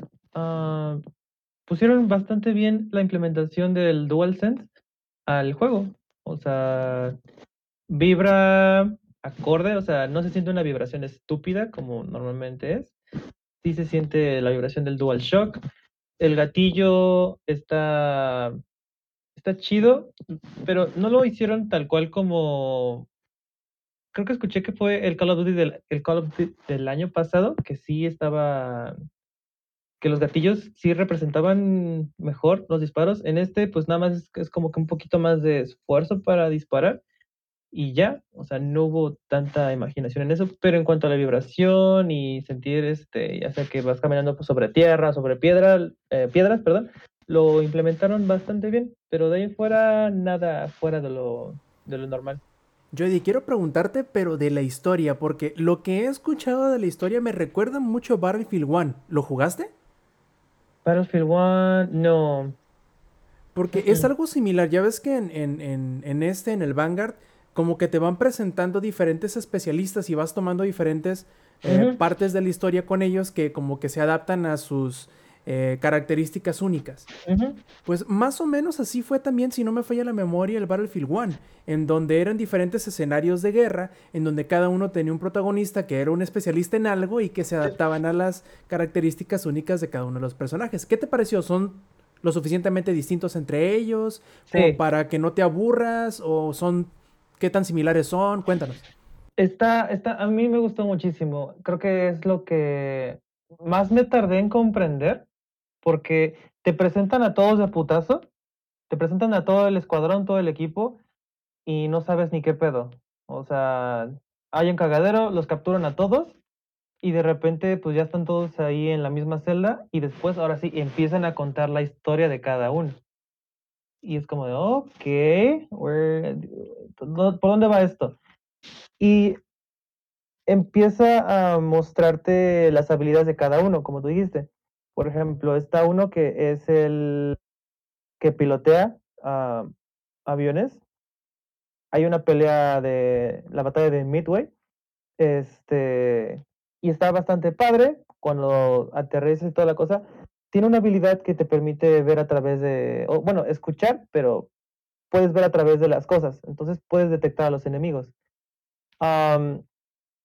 Está eso, está la chica rusa, que, que es la sniper, ah, que es la que te Es, permite, es Vatsila Tsaitsevska. ajá, es la Lady Nightingale, la de- Lady Nightingale. Ah, es la que puede hacer parkour, y eso parkour nada más es apoyarte sobre los ladrillos que sobresalen. Esa, esa es, eh, de, de acuerdo a los historiadores, una habilidad perdida de los rusos, güey, que solamente ellos tienen y que, claro, con precisión han podido representarlo en este videojuego. Que Stanley los obligó a olvidarse de ella, güey, ¿no? Oh, esa escena, esa escena. la- la batalla de Stalingrado no te la esperas. En verdad estás así de bien tranquilo hasta que después dice Stalingrad. Yo, espera. ¿Qué? Y de repente vas viendo volar todos los pájaros hacia el otro lado y dices, no. Si, en realidad fuera la batalla de Stalingrado, tu personaje duraría vivo cinco minutos. Ah, de hecho sí lo grabé. No sé si lo subí a, mi O Twitter. sea, no, no- no- no hay manera que en una misión en Stalingrado ganes, güey. O sea, ¡Ay, no! Y, y literal, este, la escena de acción de esa parte me gustó muchísimo, pero literal es, no mames, ¿cómo es que la metralla de todas las piedras no la atravesaron completamente, no le reventaron algo? Fue increíble. Ah, y, se, se- llama, lo más cagado, se que- llama libertad creativa. lo, lo que se le llama el poder del guion. Entonces, este, sí hay unas cosas en la historia que sí está de no mames, pero lo, lo hicieron muy padre. eh, sí, como que cada uno tiene su, mm, su backstory. Te empieza a contar bastante de cómo fue que llegaron hasta ahí. O sea, cómo empiezan de- ahora sí que de rookies hasta ahí. Son aproximadamente como dos misiones por cada uno, entonces sí los conoces bastante bien. Pero al final de la batalla, eh, ya se juntan otra vez los cuatro. Y me recordó. mm, bueno, no me recordó, sino que dije. ¿Por qué hasta apenas ahorita pudieron hab- haber, haber hecho algo así? O sea, ¿por qué hasta ahorita? Porque, por ejemplo, estás eh, queriendo destruir unos tanques, pues tu perspectiva, haz de cuenta, literal es agarras las granadas y se las arrojas a tu compañero, pero cuando se las arrojas, se hace con una perspectiva muy chida, como ese cambio de batuta. Entonces ya eres el especialista de las, este, de las granadas. Después, cuando ya destruyes los tanques, ahora nos están atacando por, por allá, nos están flanqueando. Ah, pues ve este y dispárale a, a- ellos y le dan las granadas a la de a la Lady Nightingale. O sea, como que vas cambiando la perspectiva, vas cambiando de personaje durante la batalla. Y eso a mí me gustó muchísimo, pero eso, spoiler, es hasta la última batalla. O sea, dejaron lo último hasta el final. Este, y me hubiera gustado que hubieran explorado un poquito más esa. ¿De qué te ríes, Roberto? Cuenta el chiste. Este, hubieran ex- eh, experimentado más haciendo eso. O sea, se hubiera sentido un poquito más fresco el hecho de poder cambiar de personaje eh, a mitad de la batalla. Yo lo único que, que tengo duda en cuanto a la historia, ya me imagino yo que medio para finalizar, no sé si tengas mucho más que hablar de, de, de Vanguard, es, siendo que es una historia con varios personajes, ¿termina cuajando al final? O sea, sí, sí tienen que ver las cosas, los escenarios que hacen en- por separado y el momento de unirse, ¿se siente algo cohesivo? ¿O sientes que fue nada más como que un gimmick para presentarte diferentes formas de jugar? Y no necesariamente porque cupiera en la historia o porque tuviera algún tipo de coherencia entre sí. Es que, pues básicamente nada más como que te ponían en, en hechos, en puntos históricos de la Segunda Guerra Mundial y que terminaban, o sea, terminaban siendo del escuadrón, pero la única que sí como que sí cuajaba un poquito era la Lady Nightingale y el capitán, porque tenían algo que ver con el, con el Nacho líder, que no era este, el, el, el- que hacía cosplay de Charles Chaplin. eh, no, nada más ellos dos como que tenían algo que ver y, y se unía, pero no todos, la verdad. Yo no lo sentí así, nada más yo lo sentí como que nada más era para checar su backstory. E- Es como, como si hubiera sido eh, el- la fase 1 de, de los Avengers, bueno, de Marvel, para que al final la última pelea sea Avengers y ya los puedas usar todos al final. Entonces, nada más lo vi así. eh, no aportaban mucho para la historia al final, pero al final, este, te digo, encontraron más cosas y resulta que va a haber Vanguard 2, 3 y 4 y hasta que se les acabe, porque encontraron un chingo de mamadas que les dio un chingo de excusas para sacar más, más Vanguard. Lo cual, pues, está bien, porque la historia, la verdad, a mí sí me gustó. Perfecto, pues entonces estaremos viendo si se te cumplen los sueños de ver otro Vanguard, porque a como le fue o como le está yendo, pues, híjole, híjole, Eddie, ¿tú qué, qué tantas posibilidades le ves, Eddie? Sí, es, sí, va a haber más, pero obviamente hasta dentro de unos tres años, porque creo que, recuerden que está la rotación. Eh, yo creo que este año fue Sledgehammer. Uh, yo creo que para el próximo, creo que es Treyarch. Creo que sigue Infinity. Ward y luego Treyarch. Infinity Ward, luego Treyarch y luego otra vez Sledgehammer. Sí, entonces este, así están los putazos. Así los están esclavizando los pobres.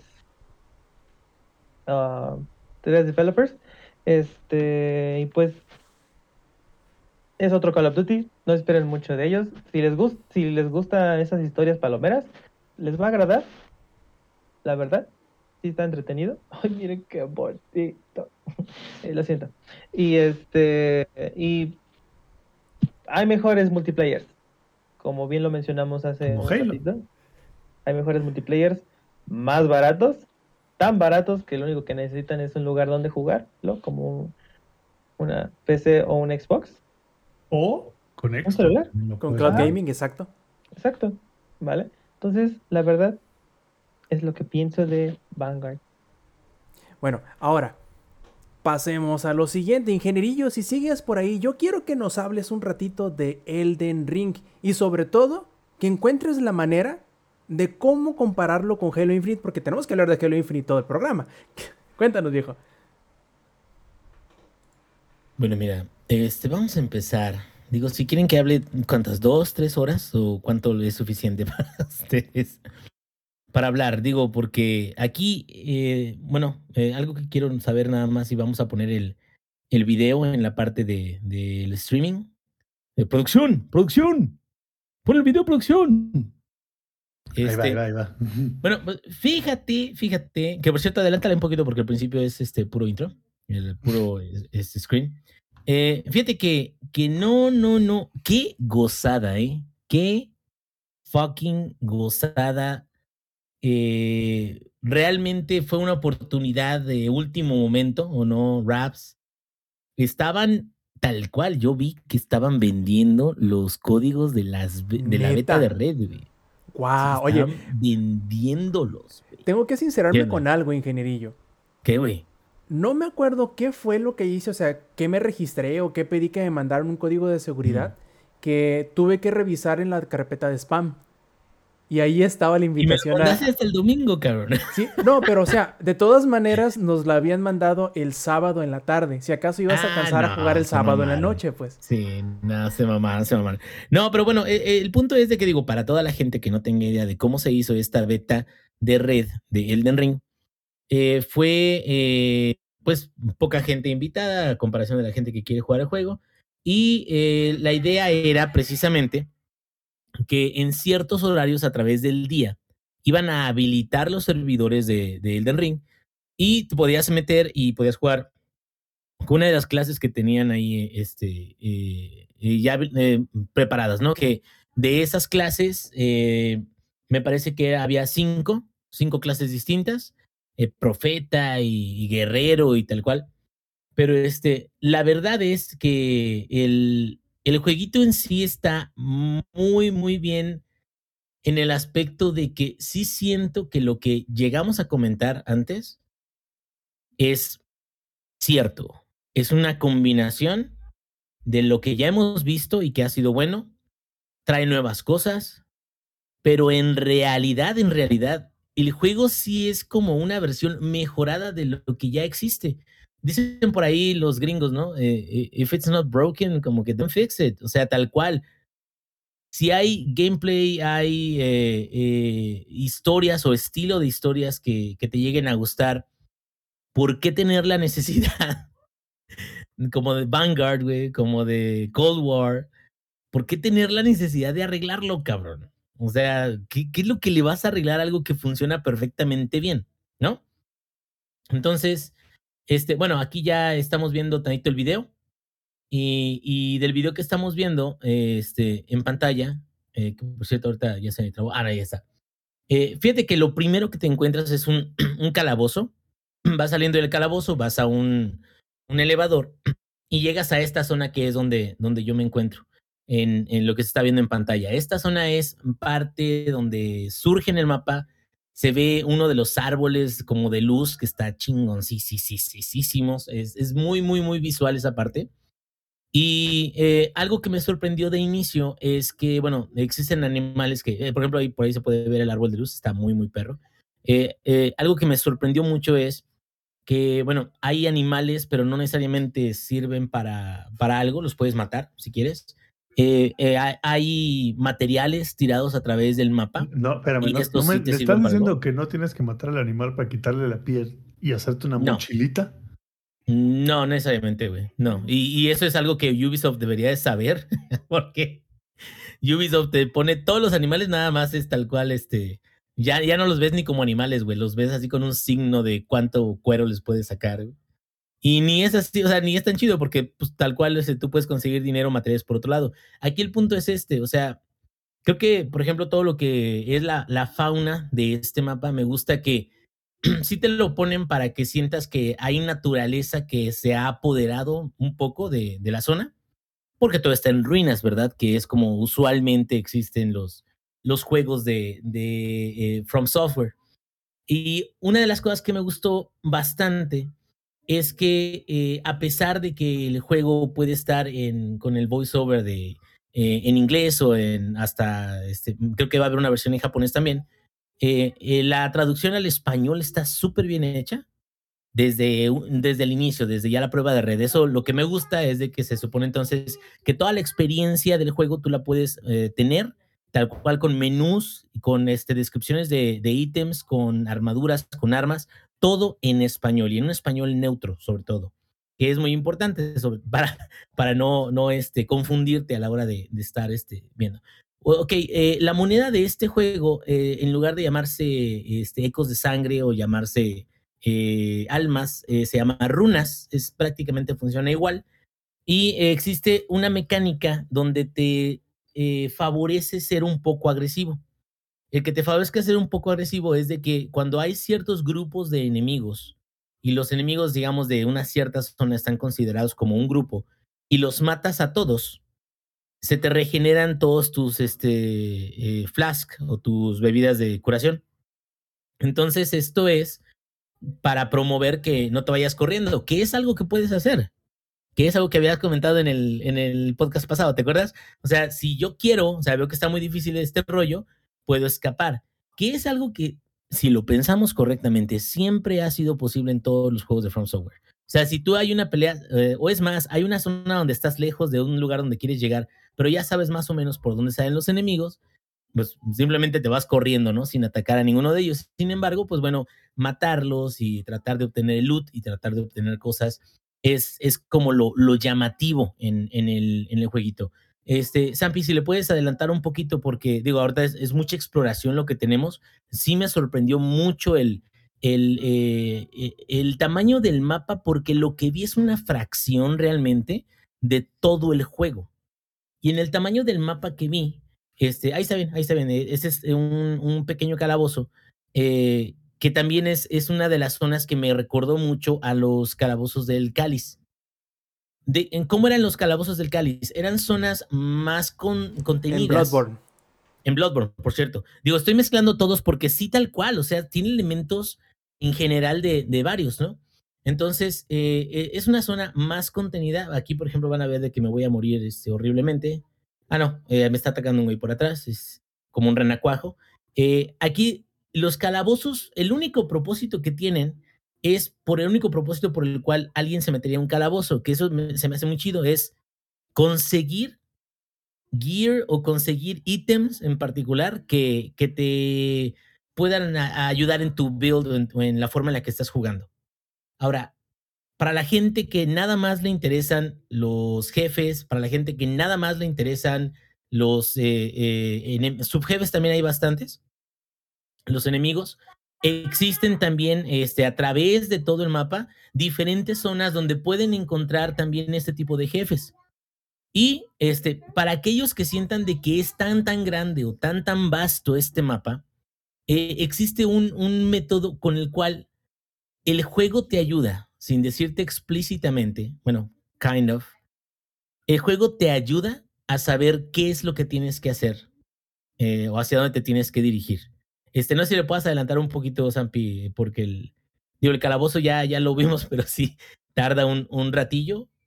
No sé si, digo, para poder platicar y hablarles de bulto con lo que esté pasando en pantalla, que siento que sí es, que sí es relevante. Ahí estuve a punto de morir por em- emboscado por tres, cuatro, más, un poquito más. Dale, creo que ahí ya, ya voy de salida. Ok, eh, aquí el punto es este. Eh, nosotros tenemos unas lamparitas, tal cual. Estas lamparitas son las que reemplazan a, a los bonfires o a, o a los, este, ¿cómo se llama? Lámparas de Bloodborne o tal cual, que son los puntos donde puedes descansar y puedes recuperar tu- tus fuerzas. Estas lamparitas, las que son importantes, tienen una, eh, un halo de luz que te dirige hacia un lado en específico. Un Halo. de luz. Entonces, un halo de luz. No, no, ¿cuál halo, cabrón? Eh, ¿Es este, un Halo infinito de luz? Es un halo infinito. No, no es infinito. Llega otra lamparita, que eso es lo, lo chingón. Y esto, lo que a mí me gustó mucho es de que, tal cual, eh, los juegos de From Software suelen ser muy crípticos y muchas veces no te dicen que- a dónde tienes que ir o qué es lo que tienes que hacer. Usualmente lo que pasa en ese juego es de que te dice prácticamente, eh, fuck it, bitch, o sea, tú recorre todo lo que puedas recorrer. Descubre todo lo que tengas que descubrir, abre todas las puertas. Pero este juego es tan grande que se han de haber quedado, no, o sea, si se van a poner a hacer eso, se van a distraer tanto de la actividad que realmente tienen que hacer, que entonces no van a poder eh, eh, o van a perder el interés en, en, en este, avanzar en la campaña, ¿no? ¿Sí, Rob? Que eso es lo que me preocupaba a mí, lo que platicábamos el programa pasado. Te digo que a mí me gusta, no me gusta, sino que suelo distraerme en lugar de irme al- al- a la misión o al el, camino que te lleva a avanzar la historia, que la forma en cómo eran o cómo han sido hasta ahora los juegos de From Software, el hecho de que no tienes, no tenías hasta ahora ningún tipo de mapa, no podías poner ningún tipo de marcador en, el, en, en- en la, en, el- en la pantalla que te orientara hacia dónde ir, es lo que a mí me preocupaba. Pero ahora que me estás diciendo que hay cierto indicio que siempre te va a estar como que buscando darte el norte hacia dónde es que tienes que ir para continuar con la historia, es algo bueno. O sea, mu- muy, a pesar de que la gente diga que eso no va a ser exactamente, que muy a pesar de que la gente piensa que eso provoca que el juego sea muy lineal en un mundo abierto, o sea que es como que cosas que van en contra una de la otra, yo creo que es algo bueno porque no te está obligando a ir, sino que simplemente te recuerda, ¿no? Te dice, hey, para acá es donde tienes que ir y le estás cagando si es que no te quieres ir para acá, si quieres seguirla ahí este, perdiendo el tiempo, pues va, es tu bronca. Es correcto. Este, Sams, puedes irte al 35 15. No sé si puedas este, moverlo para allá. Este, ya una vez que tú llegas a esta lamparita, que es este, una lamparita de, de- donde está apuntado el, halo de, tal cual, mira, esa. Ahí, si te fijas, ese sí, sí lograron ver, ahí se ve el hilito de luz que llega a ese, a esa lamparita. Ese hilito de luz eh, lo que hace es que te dice dónde tienes que ir si quieres avanzar en la historia, como ya lo habíamos comentado. Y en este punto es lo que ya habíamos visto en el tráiler. Llega este que es este tiznado, le llaman, eh, tiznado muchacho, le dicen. Y eh, el tiznado muchacho eh, es alguien que necesita, bueno, no conozco bien la historia, pero necesita de una dama para poder encontrar o buscar el anillo Elden, se podría decir ancestral, eh, antiguo, an- viejo. Entonces, el objetivo máximo de poder, me imagino, es encontrar ese anillo, ¿no? Es, es lo que motiva a estos tiznados o estas personas que, que tienen esta capacidad de volver de la muerte a, a seguirse moviendo y seguir luchando, ¿no? Sin embargo, para poder encontrar ese anillo en este mundo de Elden Ring, tú necesitas tener a una dama, se, se puede llamar así.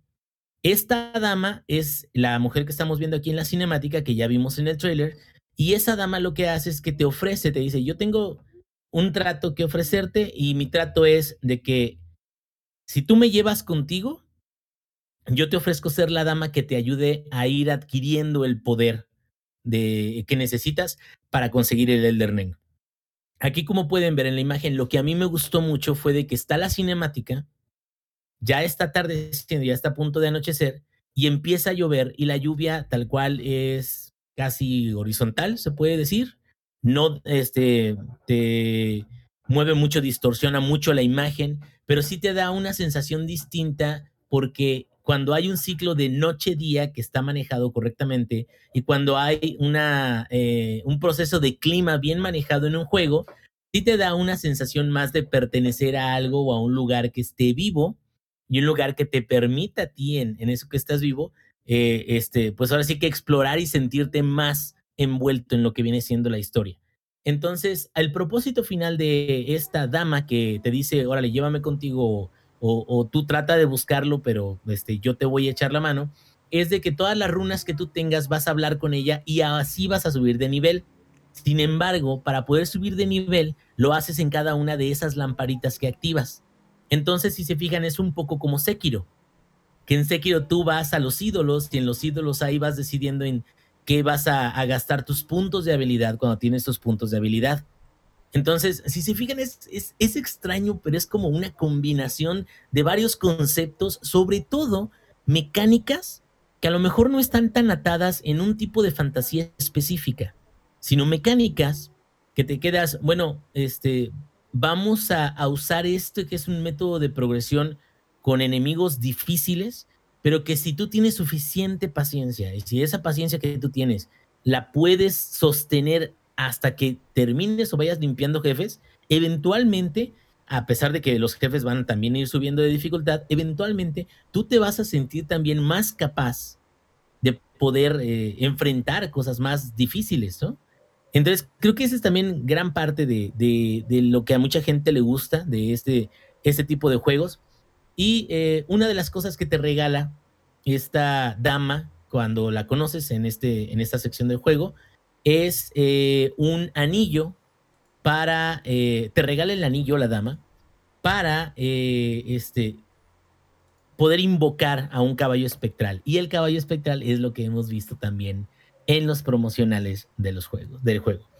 Esto lo, lo, que me gustó mucho es de que puedes invocarlo donde se te dé tu gana. Es espectral, o sea, ya con eso ya... Ay, ¿cómo lo saca? Como este bueno, en Ghost of Tsushima tal cual, o sea, nada más le chiflas y cae de, de te sale por atrás. Igual en, en Audi, te, eh, te, hacen un pinche airdrop con sí, una 630, güey. Te espantan, güey. Ahora, pues, perro, querías un caballo. aquí de nachos. Pero acá te quedas, bueno, o sea, bueno, make sense de que es un caballo espectral, y si se fijan ahí en la, la pantalla, estamos viendo. Y el Samper acá bien, bien viendo TikToks y bien a gusto, y yo, yo interrumpiéndote, perdón, Sampi, perdón. Eh, no, no, no, no Pero bueno, en general, en general, lo que he visto me ha gustado mucho. Lo que he visto está contenido porque hay, al menos en la prueba de red, eh, estuvimos checando eh, un bloqueo como de una pared este, completamente blanca este, y sin albur. Eh, y esto te va guiando hasta la última porción, que es la primera batalla que puedes tener con un jefe, es decir, el primer jefe puedes pelear con él 100%. Me mató un chico de veces, por supuesto. No le seguí jugando porque me quedé, bueno, ¿para qué chingas? Me sufro ahorita, si más adelante, cuando ya tenga el juego, ya puedo este, dedicarle.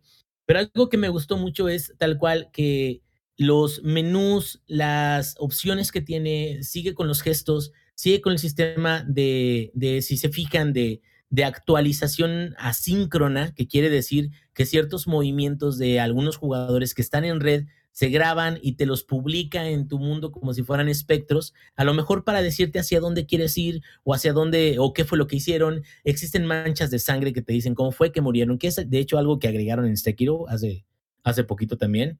O sea, como que esas, esas eh, mejoras de software, lo que te ayuda mucho, y se fijan, ya, ya hizo Monier el, el caballo, lo que te ayudan mucho, su Monier el caballo, por cierto, es, es a eso. Ahí también se puede ver el halo desde esa lamparita hacia el lugar donde tienes que ir. Y justo atrás de esa lamparita se encuentra un, unas ruinas, unas ruinas frente a la puerta donde hay enemigos. Eh, también me imagino que debe de haber este, ítems, debe de haber alguna, algún quest, también puede, puede ser. Eh, ahí me caí del caballo por güey. Pero creo que lo importante de aquí es que a pesar de las distancias tienes forma de transportarte rápido a través del terreno. Eso es con el caballo. Aún así, si quieres hacer viaje rápido, lo puedes hacer porque cada lamparita funciona como un ídolo, como los de Sekiro. En el mapa, tú puedes poner marcadores y puedes poner hasta 100 marcadores diferentes y los marcadores tienen diferentes categorías también. Entonces, este juego tiene como tanta accesibilidad dentro de la dificultad mecánica de, de, la pelea con los mobs, que tal cual es, es ahora sí que una combinación, mira, ahí se puede ver el, el halo de, de, hacia dónde tenemos que ir.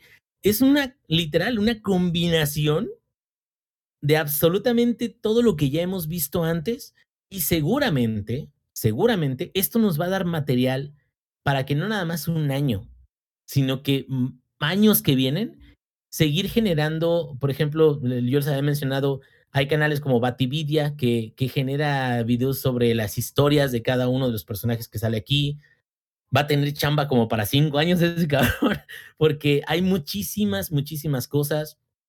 La pelea con el jefe final, si ya, si ya puedes este, ponerlo, Sams, déjame decirte por dónde, por dónde está bueno. Este, ponle en 49, 14, ponle. Ahí mero. Ahí y este, gracias. Y Ahí me cae un, un, panzón de arriba, pero pues es realmente este, como un mini boss, se podría decir. Ahí está, este, pero si lo mueves tantito, ahí se va a empezar a ver ya la última parte del video que, que grabé. Y esa última parte, este, llegas a la zona final donde te presentan al primer jefe. El primer jefe está este, es muy chingón, es como si fuera un gigante, se podría decir. Eh, es, este, tiene movimientos muy rápidos, utiliza una daga como de luz si te alejas demasiado. Entonces, eh, da mucho gusto ver de que hay, hay eh, ¿cómo se llama? Cuestiones en la jugabilidad o en las mecánicas de los jefes sobre todo, que te, te obligan a actuar de cierta forma te obligan a no estar tan cerca en, en melee o te obligan a no alejarte demasiado, porque eso tiene, tiene tal cual eh, repercusiones en qué tipo de ataques te puede hacer y, y, en, y en, qué tan vulnerable te vas a ver tú al, al, final, ¿no? Entonces, yo creo que ahorita ya podemos ir cerrando con lo que fue tal cual la prueba de red, que yo en este caso me enfoqué en lo poquito que pude mostrar, eh, lo que podía mostrar el juego sencillo, pero la prueba de red también incluía eh, invasiones y también incluía cooperativo, que es algo que también ha estado presente en, en estos juegos. Y, y, qué chulada, ¿eh? eh, eh la, ahora sí que los escenarios están hechos a mano, cada uno de ellos. Eh, las ruinas se ven súper bien, la fantasía se, se, ve muy bien desarrollada. Eh, como que sí creo que a lo mejor, y eso fue algo que te comenté la otra vez, Rob, sí creo que a lo mejor si participó, si llegó a participar George R.R. R. Martin, a lo mejor les ayudó a redactar o editar el, el, el lore, ¿eh? O los diálogos. O sea, me refiero, los diálogos se ven mucho más profesionales y menos crípticos de lo que solían ser. Porque había unas conversaciones de los otros juegos que de plano salía un jefe y te quedabas, ¿qué? O sea, ¿qué, qué, qué dijo? O sea, no entiendo por qué dijo una cosa u otra, ¿no? Y acá es un poco más claro el asunto es, eh, hasta ahorita creo que más bien me faltó tiempo, tal cual, para poder dedicarle. Y bueno, de las cinco clases escogí una que se llamaba Lobo Sangriento. Este, tiene como un arma bastarda, no es un arma de dos manos, este, pero la lleva en el hombro y puede utilizar eh, una rodela pequeña para hacer eh, counters y para poder hacer bloqueos. Todo eso, este, la verdad, muy bien manejado. El jefe se ve que es, mm, te digo, pesado, agresivo, que tienes que medirle muy bien. eh, realmente no le llegué a bajar mucho, no le hice muchos tries, pero creo que estamos ante una muy, muy, muy buena eh, eh, secuela de, o digo, espiritual, si quieren verlo así, o un, un este, siguiente juego de la franquicia muy, muy bueno, de buena calidad. Creo que a lo mejor van a enfocarse en, además de, de entregar una buena experiencia, en dar un buen servicio de red tal cual, que viene siendo para invasiones y para cooperativo. Y pues fuera de eso, yo no, yo no sé qué otra cosa podríamos esperar para la gente que nos gustan los juegos de esta sa- saga, que es tal cual. O sea, es, es esto que estamos viendo en pantalla y esto que nos presentaron en la prueba de red es lo que gusta de cada uno de los títulos que tenemos. Y a lo mejor no nos fascinará, pero lo que sí me gusta de Miyazaki es de que el, balance de sus batallas parecen ser imposibles de un inicio y logras vencerlos si tienes suficiente paciencia y te aprendes el, el moveset del, del jefe, te prueban de que tal cual si tú luchas constantemente para vencer un enemigo, se puede lograr. O sea, no crees que te está haciendo trampa el juego nunca. Más bien te das cuenta de que el que la cagó fuiste tú, cabrón. O sea, el que necesita aprender más, el que necesita mejorar, eres tú. Y creo que es ahí donde viene gran parte del éxito de estos juegos. Y ya, eso es todo. Y vean cómo me están matando ya. Perfectísimo, dije. Muchas, muchas gracias. Y eh, entonces, siendo así, ¿tú cómo ves este preview? ¿Ves como una compra obligada? ¿Estás un poco eh, a la- al margen? ¿O cómo consideras tú que será este juego una vez que salga a la venta en, ¿qué? Febrero, ¿no? No, yo sí creo de que es vale la pena porque se ve que la cantidad de contenido va a ser ridícula. Sé que habrá altibajos, o sea que no todo el contenido va a ser súper épico, ¿no? A lo mejor si nos enfocamos en la campaña principal, qué bueno. Pero eh, como que a lo mejor lo que a mí me preocupa un poco es tal cual el qué tan buenas cosas o qué tan urgente crees o te sientas que sea el atacar eh, cada uno de los subjefes, cada una de las zonas, y eso qué tanto te va a alejar de, de la experiencia de la historia principal. En el caso de Witcher era divertido, porque es un open world donde encuentras historietillas y pequeñas historietillas donde ves a tu personaje desarrollarse. Acá los personajes, pues tal cual, no hablan, descubren historias de otros personajes, descubren a otros personajes que hablan y tienen diálogos, pero pues más bien, ¿qué tan entretenidas serán las historias de cada una de esas zonas que no llegamos a, revisar durante esta prueba de red? Y si son lo suficientemente entretenidas todas, qué bueno. Pero también creo que, dependerá mucho de, los jugadores cómo, eh, adopten o cómo eh, se reciban este nuevo tipo de jugabilidad que es el de Open World con el, el de, eh, ¿cómo se llama? El estilo de Dark Souls o de, de Soulsborne, porque podría a lo mejor hacerles sentir que los juegos anteriores que están más contenidos son más sencillos de, de jugar o de interpretar, o no son, el hecho de que no estén tan abiertos es algo que, que, que, no, que no te da espacio a, a perder mucho de, de, la acción, de los jefes, y como sentir de que si no terminas este al 100%, que también hay unos enfermos que hacen eso, si eso de que digan, ay, no, es de que, no, me faltaron un chingo de jefes, güey, no, la verdad, entonces yo no me sentía a gusto, porque tienen un tic, un problema psicológico de que no los deja jugar sin te, te estoy viendo a ti, primo Lick Dalore. Si tienen ese, esa situación o ese problema, pues sí, a lo mejor creo que no se van a encontrar con lo más grato, pero creo que si es calidad y es un tamaño que a lo mejor son dos o tres Dark Souls 3 con todo y DLC, pues me quedo, güey, ¿a quién le dan pan que llore? Realmente sería tonto no aceptar no cambiar absolutamente nada y seguir jugando copias, lo cual evidentemente esto no es una copia, güey. Es una mejora con nuevos elementos y pues yo espero, la neta, la neta, yo creo que Los que se quejen va a ser aquellos que tengan cosas muy, muy, muy pequeñas que, que, que no puedan soportar. Pero lo que yo he visto, creo que la pena va a valer porque fácil le vas a poder meter unas 100, 150 horas y este, en el primer run yo creo que todavía no lo acabas. Eh, digo, sobre todo si estás explorando, si estás matando subjefes, si estás encontrando ítems, historias, todo eso, sí creo que te dé tantas horas de juego fácil, o sea, cagado de la risa.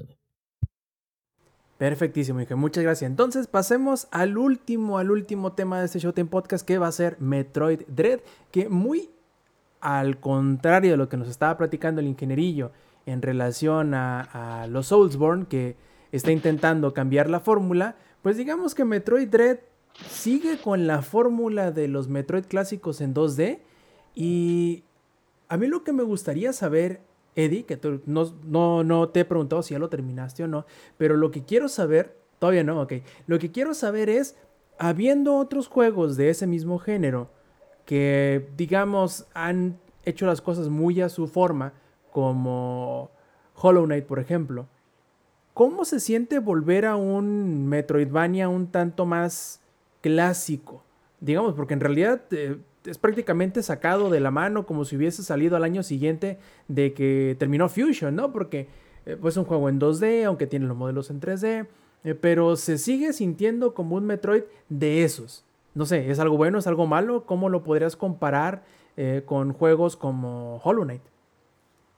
Eh, cu- curiosamente, Hollow, Knight fue de los primeros juegos que jugué en el Switch y que todavía no lo terminó. Se me hace muy largo. Este. Eh, pero está muy bonito el Hollow Knight. Eh, a comparación de este, es como algo retro, pero no retro. O sea, tiene muchísimas cosas del Metroid Fusion. Eh, esto de estar escapándote de, de un güey que te hace insta-kill, pero en este caso no es uno, son, si no mal recuerdo, ocho.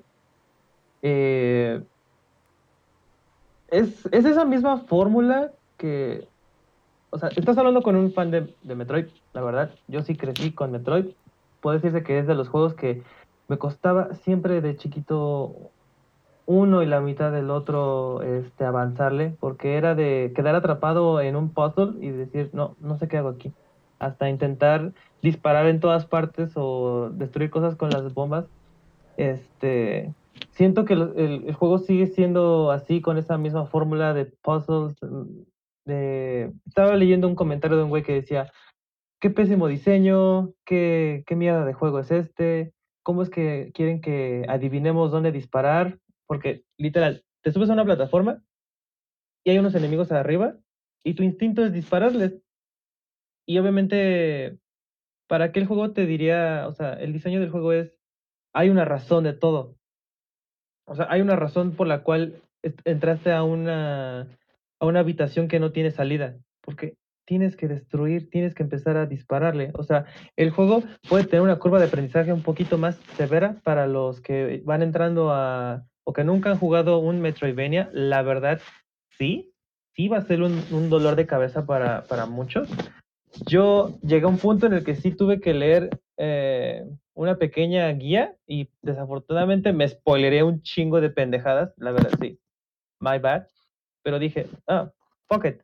Este, porque en verdad llegó un momento que dije, no le encuentro razón hasta que vi la pendejada que se me pasó por alto y dije, no mames. O sea, nada más era usar todas tus habilidades. O sea, es lo que se me, se me hace muy fucked up, pero dices, verga. El juego te lo, yo lo veo así, el juego parecerá que no tiene un este, una cronología, porque pare- parece que nada más estás avanzando lo puro pendejo y no, en verdad, no sé cómo, no, no le encuentro, no sé cómo mierda lo hicieron, pero la forma en que estás adquiriendo tus habilidades es exactamente como el juego te la está, como diseñan el juego para avanzar. Este, eso es lo que más me, me- me- me- tiene intrigado y me tiene muy impresionado.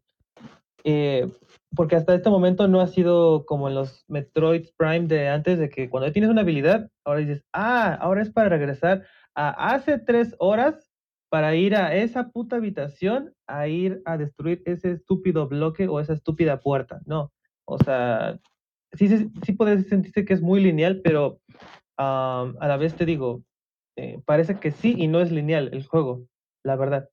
Eh, Ha habido muy pocas ocasiones en las cuales he tenido que regresar a un lugar en específico, porque el juego automáticamente te guía hasta ese punto, pero lo hace de una forma orgánica, te lo hace de una forma bien. Este, eso es a compara- como te digo, comparación del, del Fusion. Eh, es un Metroid, o sea, lo hicieron muy bien. Me recuerdan, es, es esa combinación entre Metroid Fusion y los Prime, porque trae esa, esa misma musiquita de, de los Prime. eh, tiene esa. Algunas partes hay como que escenas en 3D, o sea, o bueno, 2.5D. Me acuerdo de ese término del Assassin's Creed Chronicles, ¿no te acuerdas? Que era 2.5D, nada más poquitas escenas.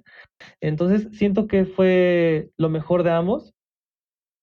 Eh, hay ligeras cinemáticas, o sea, poquitas nada más para explicar un poquito el intento de historia que siempre intenta hacer este Metroid, porque literal es, vas llegando, te meten una re- retroputiza y pierdes todas tus habilidades.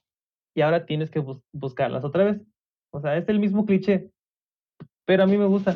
A mí me gusta muchísimo empezar otra vez desde abajo ah, y llegar y ya estar toda OP y rotísima que como es Samus. Am, una cosa más, la dificultad está, está pasada de lanza. Este, los Emi, que son los robots que literal te quieren sacar la jalea, por así decirlo. O sea, porque literal, te to el momento que te topas con uno, o sea, lo tocas, es una insta-kill. O sea, no hay forma que te zafes, a no ser que apliques correctamente el counter, que es yo de todas las veces que me han matado, literal nada más me he escapado dos veces.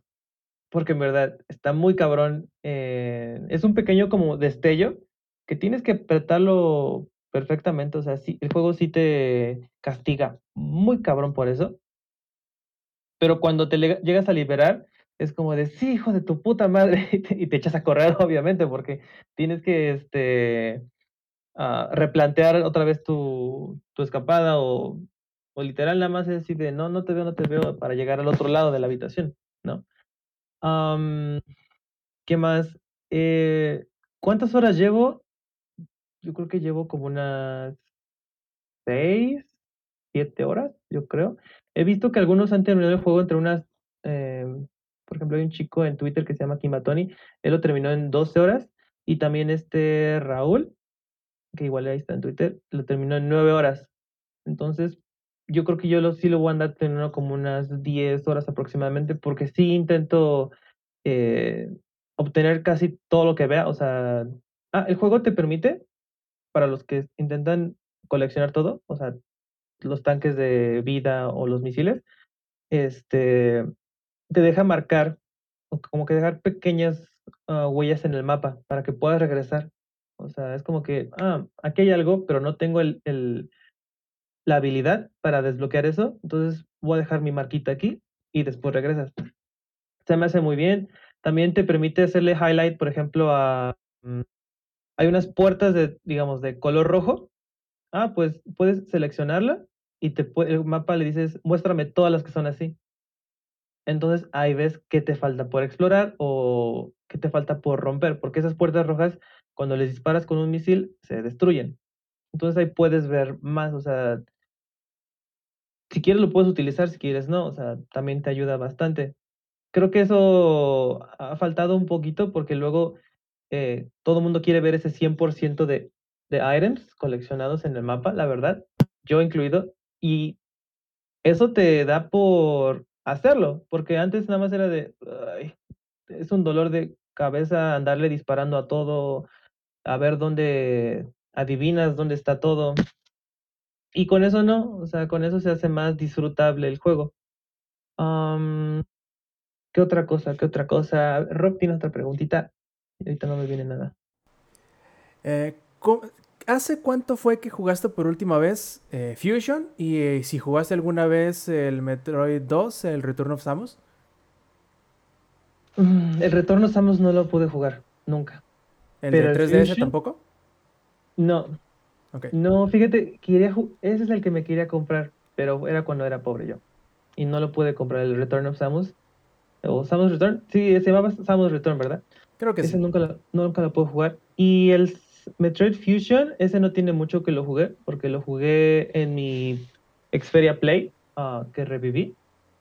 Y ese sí lo terminé muy, muy, muy bonito. ¿Por qué la pregunta? ¿Cómo sentiste el cambio entre el esquema de disparos entre Fusion, que era arriba, enfrente o esquineado, al ahora el Dread, que tienes que o puedes eh, utilizar el stick derecho para poder, creo que es el derecho, ¿verdad? Para ver en qué ángulo disparas. Ah, ¿Lo está muy bien. sentiste natural? ¿Lo sentiste difícil? ¿Cómo lo sentiste? Ah, al principio sí era como de, ok, porque antes en el Fusion tienes que apretar el L y Samus ya sea que apuntaba hacia arriba o hacia abajo, pero, pero siempre en diagonal. O sea, no había, pues obviamente no había joystick, entonces nada más podías hacerlo arriba, abajo, izquierda, derecha y diagonal, ¿no?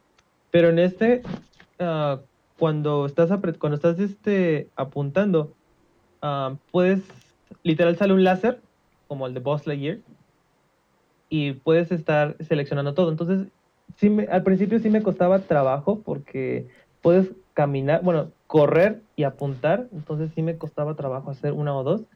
Entonces ya después era de que no, detente, apunta, dispara, mata. Entonces, eh, lo he sentido mejor, o sea, no, te digo, nada más es los, la primera, los primeros 30 minutos, tal vez una hora, que sí te acostumbras. Y ya, lo que sí me he tenido que seguir acostumbrando es el counter, porque creo que esto lo metieron en Samus Returns, ¿no? Este, Justamente. se, se me ha hecho de las mejores cositas, la verdad, porque luego hay unos pinches enemigos que te tardas un buen disparándoles y tienes que gastar munición y todo, pero si les haces el counter o si tienen la oportunidad de hacerle counter, con uno los matas. O con uno los matas, pues los dejas a, toque en el siguiente disparo. Eh, siento que es de las eh, me- mecánicas que más me han gustado. Ese y que te puedes deslizar. Ah, no manches. Este, así como en, creo que Halo y creo que también en Fortnite van a poner eso. El deslizar es la cosa más este, agradable de todo porque así te escapas más rápido de los de los Emmy y no sé, se ve muy épico, la verdad. O sea, se ve muy padre. ¿qué otra cosa? ¿Qué otra cosa? ¿Otra pregunta? Yo soy muy fan de Metroid Fusion. Para mí, muy personalmente, sin haber jugado Dread, creo que es el mejor Metroid en 2D. Tomando eso en cuenta, que yo creo que es el que tiene, vaya, incluso me atrevería a decir que es el mejor Metroidvania, eh, sin haber jugado todavía Hollow Knight en su completud, pero yo creo que es el mejor, sobre todo me gusta mucho el flujo que tiene el mapa, como tú decías, eh, de, de Dread, en cómo se van integrando las mejoras, cómo vas este, cayendo, cómo vas eh, descubriendo o recontextualizando las áreas bloqueadas dependiendo con las cosas que vas eh, desbloqueando en cuanto a tus habilidades y nuevos ataques, etc.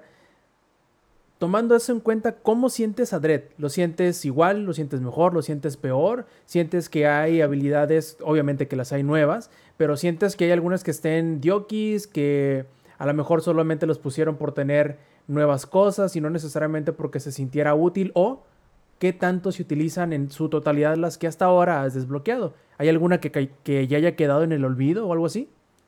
No, básicamente to- todas las empiezas, las utilizas más. Por ejemplo, hay unos ah, cyborgs que la verdad, esos hijos de su... Ah, verdad, esos sí se me hacen decir groserías bastante. Y sí me han, este... Estuve a punto de hacer un rage quit con esos güeyes, pero después te vuelves a enfrentar con esos, con ese güey, pero ahora son dos. Pero ahora después ya tienes todas las habilidades que, que ya te ha dado el juego y sí te hacen un gran paro. O sea, sí las sigues utilizando y utilizas más todas las habilidades.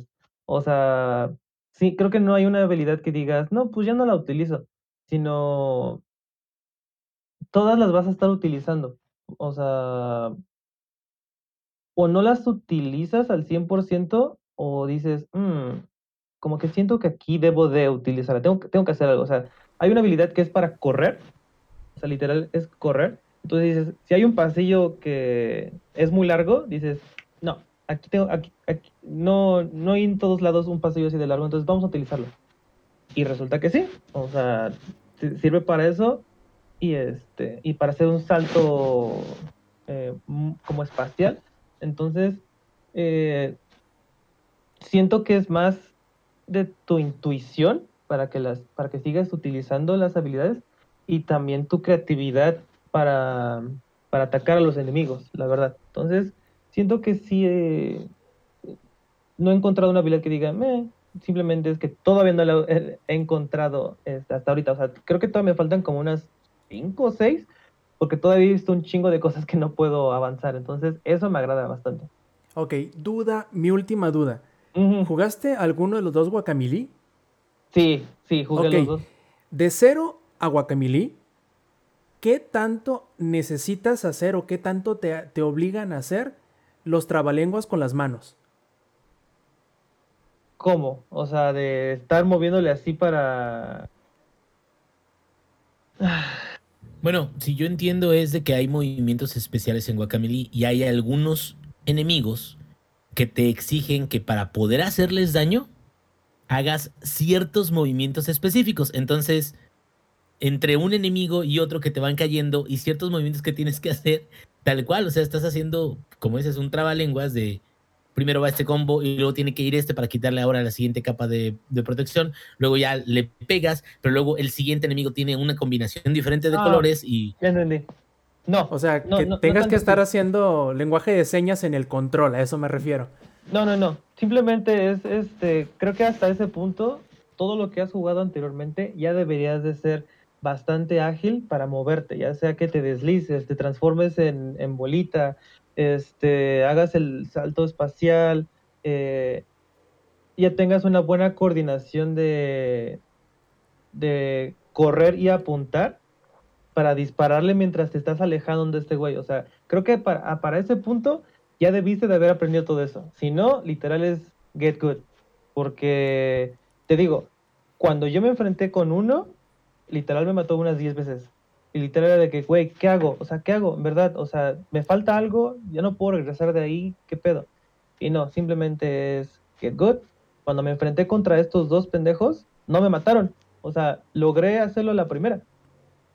Eh, porque en verdad, o sea, siento que ya, ya debiste de haber aprendido bastante como para que no, no tengas ese tope en ese punto del juego. ¿Y qué tanto te spoileaste? ¿Te spoileaste hasta el final final del juego? Me spoileré una armadura y otros movimientos especiales. Pero no me spoileré el final. O sea, No, que no, entonces mi siguiente pregunta ya no tiene cabida porque te iba a preguntar que si tú creías, si sabías del final, que en realidad es el final final de la saga de, de, de Samus y ya no le veías más salida, pero creo que esa pregunta quedará sin respuesta al menos por el momento, ¿no? es una secuela, yo puedo decir, es una secuela directa de Metroid Fusion. Eso sí. Eso sí es, porque literal, si no jugaste Metroid Fusion, no vas a saber qué pedo con los Parasite X o con los Metroid. Que ¿Qué obviamente. tanto? Qué bueno que tocas ese punto porque esa es una pregunta que te quería hacer antes. ¿Qué tanto o qué tan buen trabajo hace Dredd al inicio? No sé. Si tenga algún tipo de recapitulación, algún tipo de... Te vamos a poner al día en lo que ha sucedido en Metroid hasta ahora. ¿Qué tan bueno es para una persona que nunca ha jugado los anteriores Metroid? Porque seamos sinceros, Metroid Fusion no lo puedes jugar salvo que haya sido embajador del 3DS. No lo puedes jugar de ninguna otra manera. Entonces, suponiendo que estés en ese papel en el que es la primera vez que juegues un Metroid y que te llame la atención, que porque jugaste un Hollow Knight, que porque jugaste un Ori, que porque jugaste un ETC, eh, y, digas, ok, voy a darle chance a uno de los que, a una de las series que dieron pie a este género. ¿Qué tan buen trabajo hace Dredd de ponerte al día y hasta cierto punto no necesitar la historia, haberla jugado de primera mano para llegar a Dredd? Mm, Tienes un, tienes un ayudante, que es como que tu inteligencia artificial. como digámosle tu Jarvis, que te explica todo. Cuando el juego empieza así, te llaman para ir a un planeta, algo sucedió, eh, y literal el- el Jarvis te dice, el riesgo de la misión no vale lo suficiente para el pago de lo que te van a dar. Pero vete tú a los putazos. Y te empieza a platicar todo lo que pasó en Metroid Fusion. ¿Qué pasó con el Parasite X? ¿Qué fue lo que te sucedió? Y durante y mientras vas avanzando en el juego, eh, te va explicando un poquito más de que por qué estos güeyes te quieren matar, cuál es la razón atrás de eso. O sea, el juego sí te. Al principio sí te explica qué pedo con Meteor Fusion, pero no te explica todo. Entonces, durante más, más puntos de control del juego, el Jarvis, digámosle así, te va explicando más. O sea que hace un buen trabajo, la verdad. Para los que no lo llegaron a jugar, este, te explica pues la, la por la superficie, pero para los que ya lo jugaron es como de, oh, ok, Te comprendo. refresca la memoria, ¿no? Ajá, te refresca la memoria y te llena un po y te da un poquito más. Y a mí sí me gustó. Deberías jugarlo, deberías, deberías de comprarlo, la verdad. No, le, le tengo muchas ganas, ¿eh? Me gusta muchísimo Metroid. Como te digo, Fusion a mí se me hace una obra de arte. Eh, me gusta más que... No sé, no sé por qué, a lo mejor es porque lo he jugado más y tengo más familiaridad con él. Pero a mí se me hace de entre los Metroid que he jugado, que es obviamente de los 2D me, me refiero, yo creo que es el mejor, es el que más me gusta. Y incluso lo tengo tanto cariño que de todos los Metroidvania que he jugado, lo sigo poniendo hasta arriba. Arriba incluso de Sinfonía de la Noche, arriba incluso de Guacamole, arriba incluso, ponle lo que tú, lo que tú quieras. Eh, no sé si sea simplemente por nostalgia o por las veces que lo jugué, las veces que lo terminé, pero le tengo muchas ganas a Dread.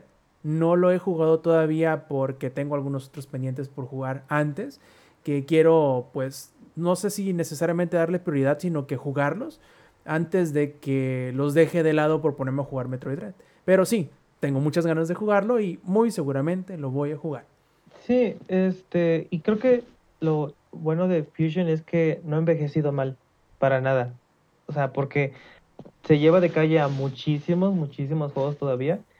Y, o sea, son muy similares, la verdad. O sea, se sienten, nada más, es lo que te digo, o sea, las pequeñas cosas, las cosas que le agregó el Fusion, de que puedas apuntar a, literal a 360, bueno, completamente por el análogo, o cosas como deslizarte, o sea, cosas técnicas que obviamente en un juego de Game Boy no te hubiera permitido hacer. Puede ser en esos tiempos. Este sí lo hace muy muy bueno a comparación de, de, de Fusion. O sea, sí están así, pero obviamente Fusion tiene sus cositas, porque digo, o sea, fue un juego de que casi 20 años. si no es que. Sí, ¿no? Creo, creo que salió como en 2003, A ver. 2004, si no me falla la memoria. A principios de los 2000 Y lo único que hizo Meteor Fusion fue eh, 2002. Ya está Mm. para cumplir eh, 20 años. Sí.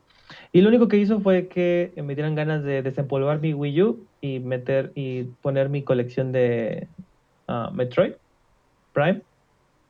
Y que me dieran más ganas de.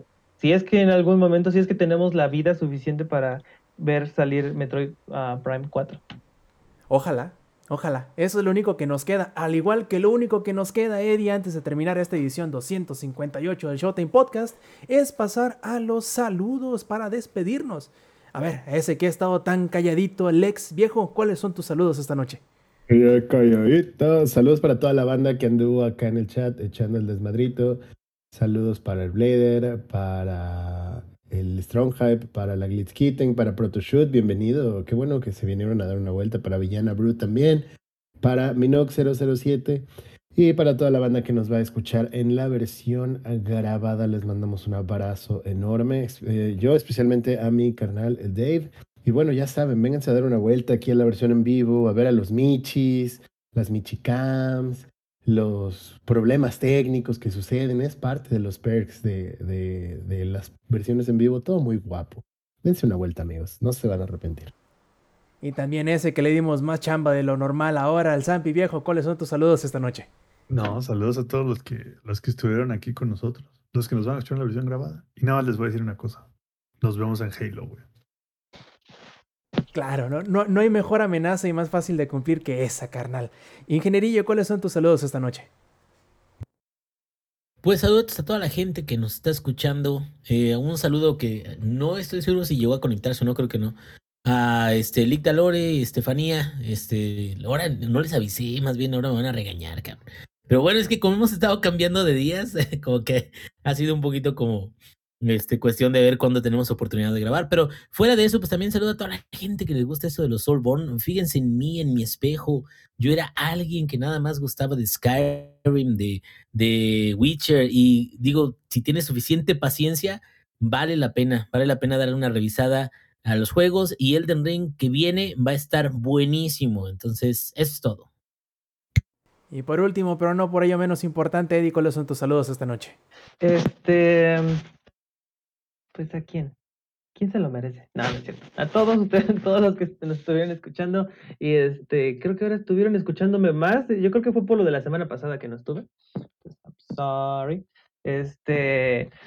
ah, pues muchísimas gracias por estar aquí con nosotros siempre. Cuídense muchísimo, que se la pasen bien. Ya casi vienen las fiestas. Coman mucho. Coman mucho. Los quiero. Y disfruten sus cosas del buen fin. Ay, sí, cierto, el buen fin. Ah, ¿No hicimos algún día, algún día haremos algún tipo de, de guía de compras o de recomendaciones? Podemos hacerlo para Navidad, como el, la guía de... de viene el Black. Friday la próxima semana.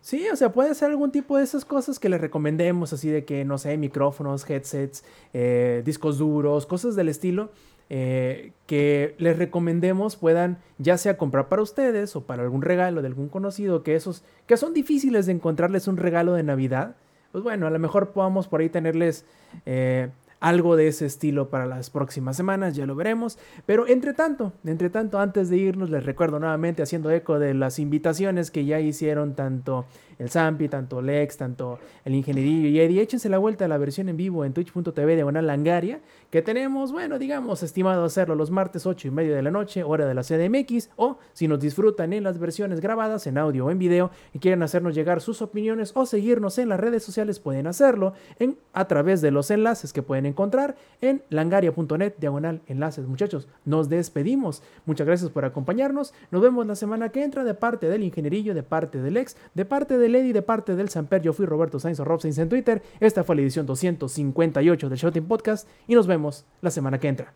Stay metal. Langaria.net presentó.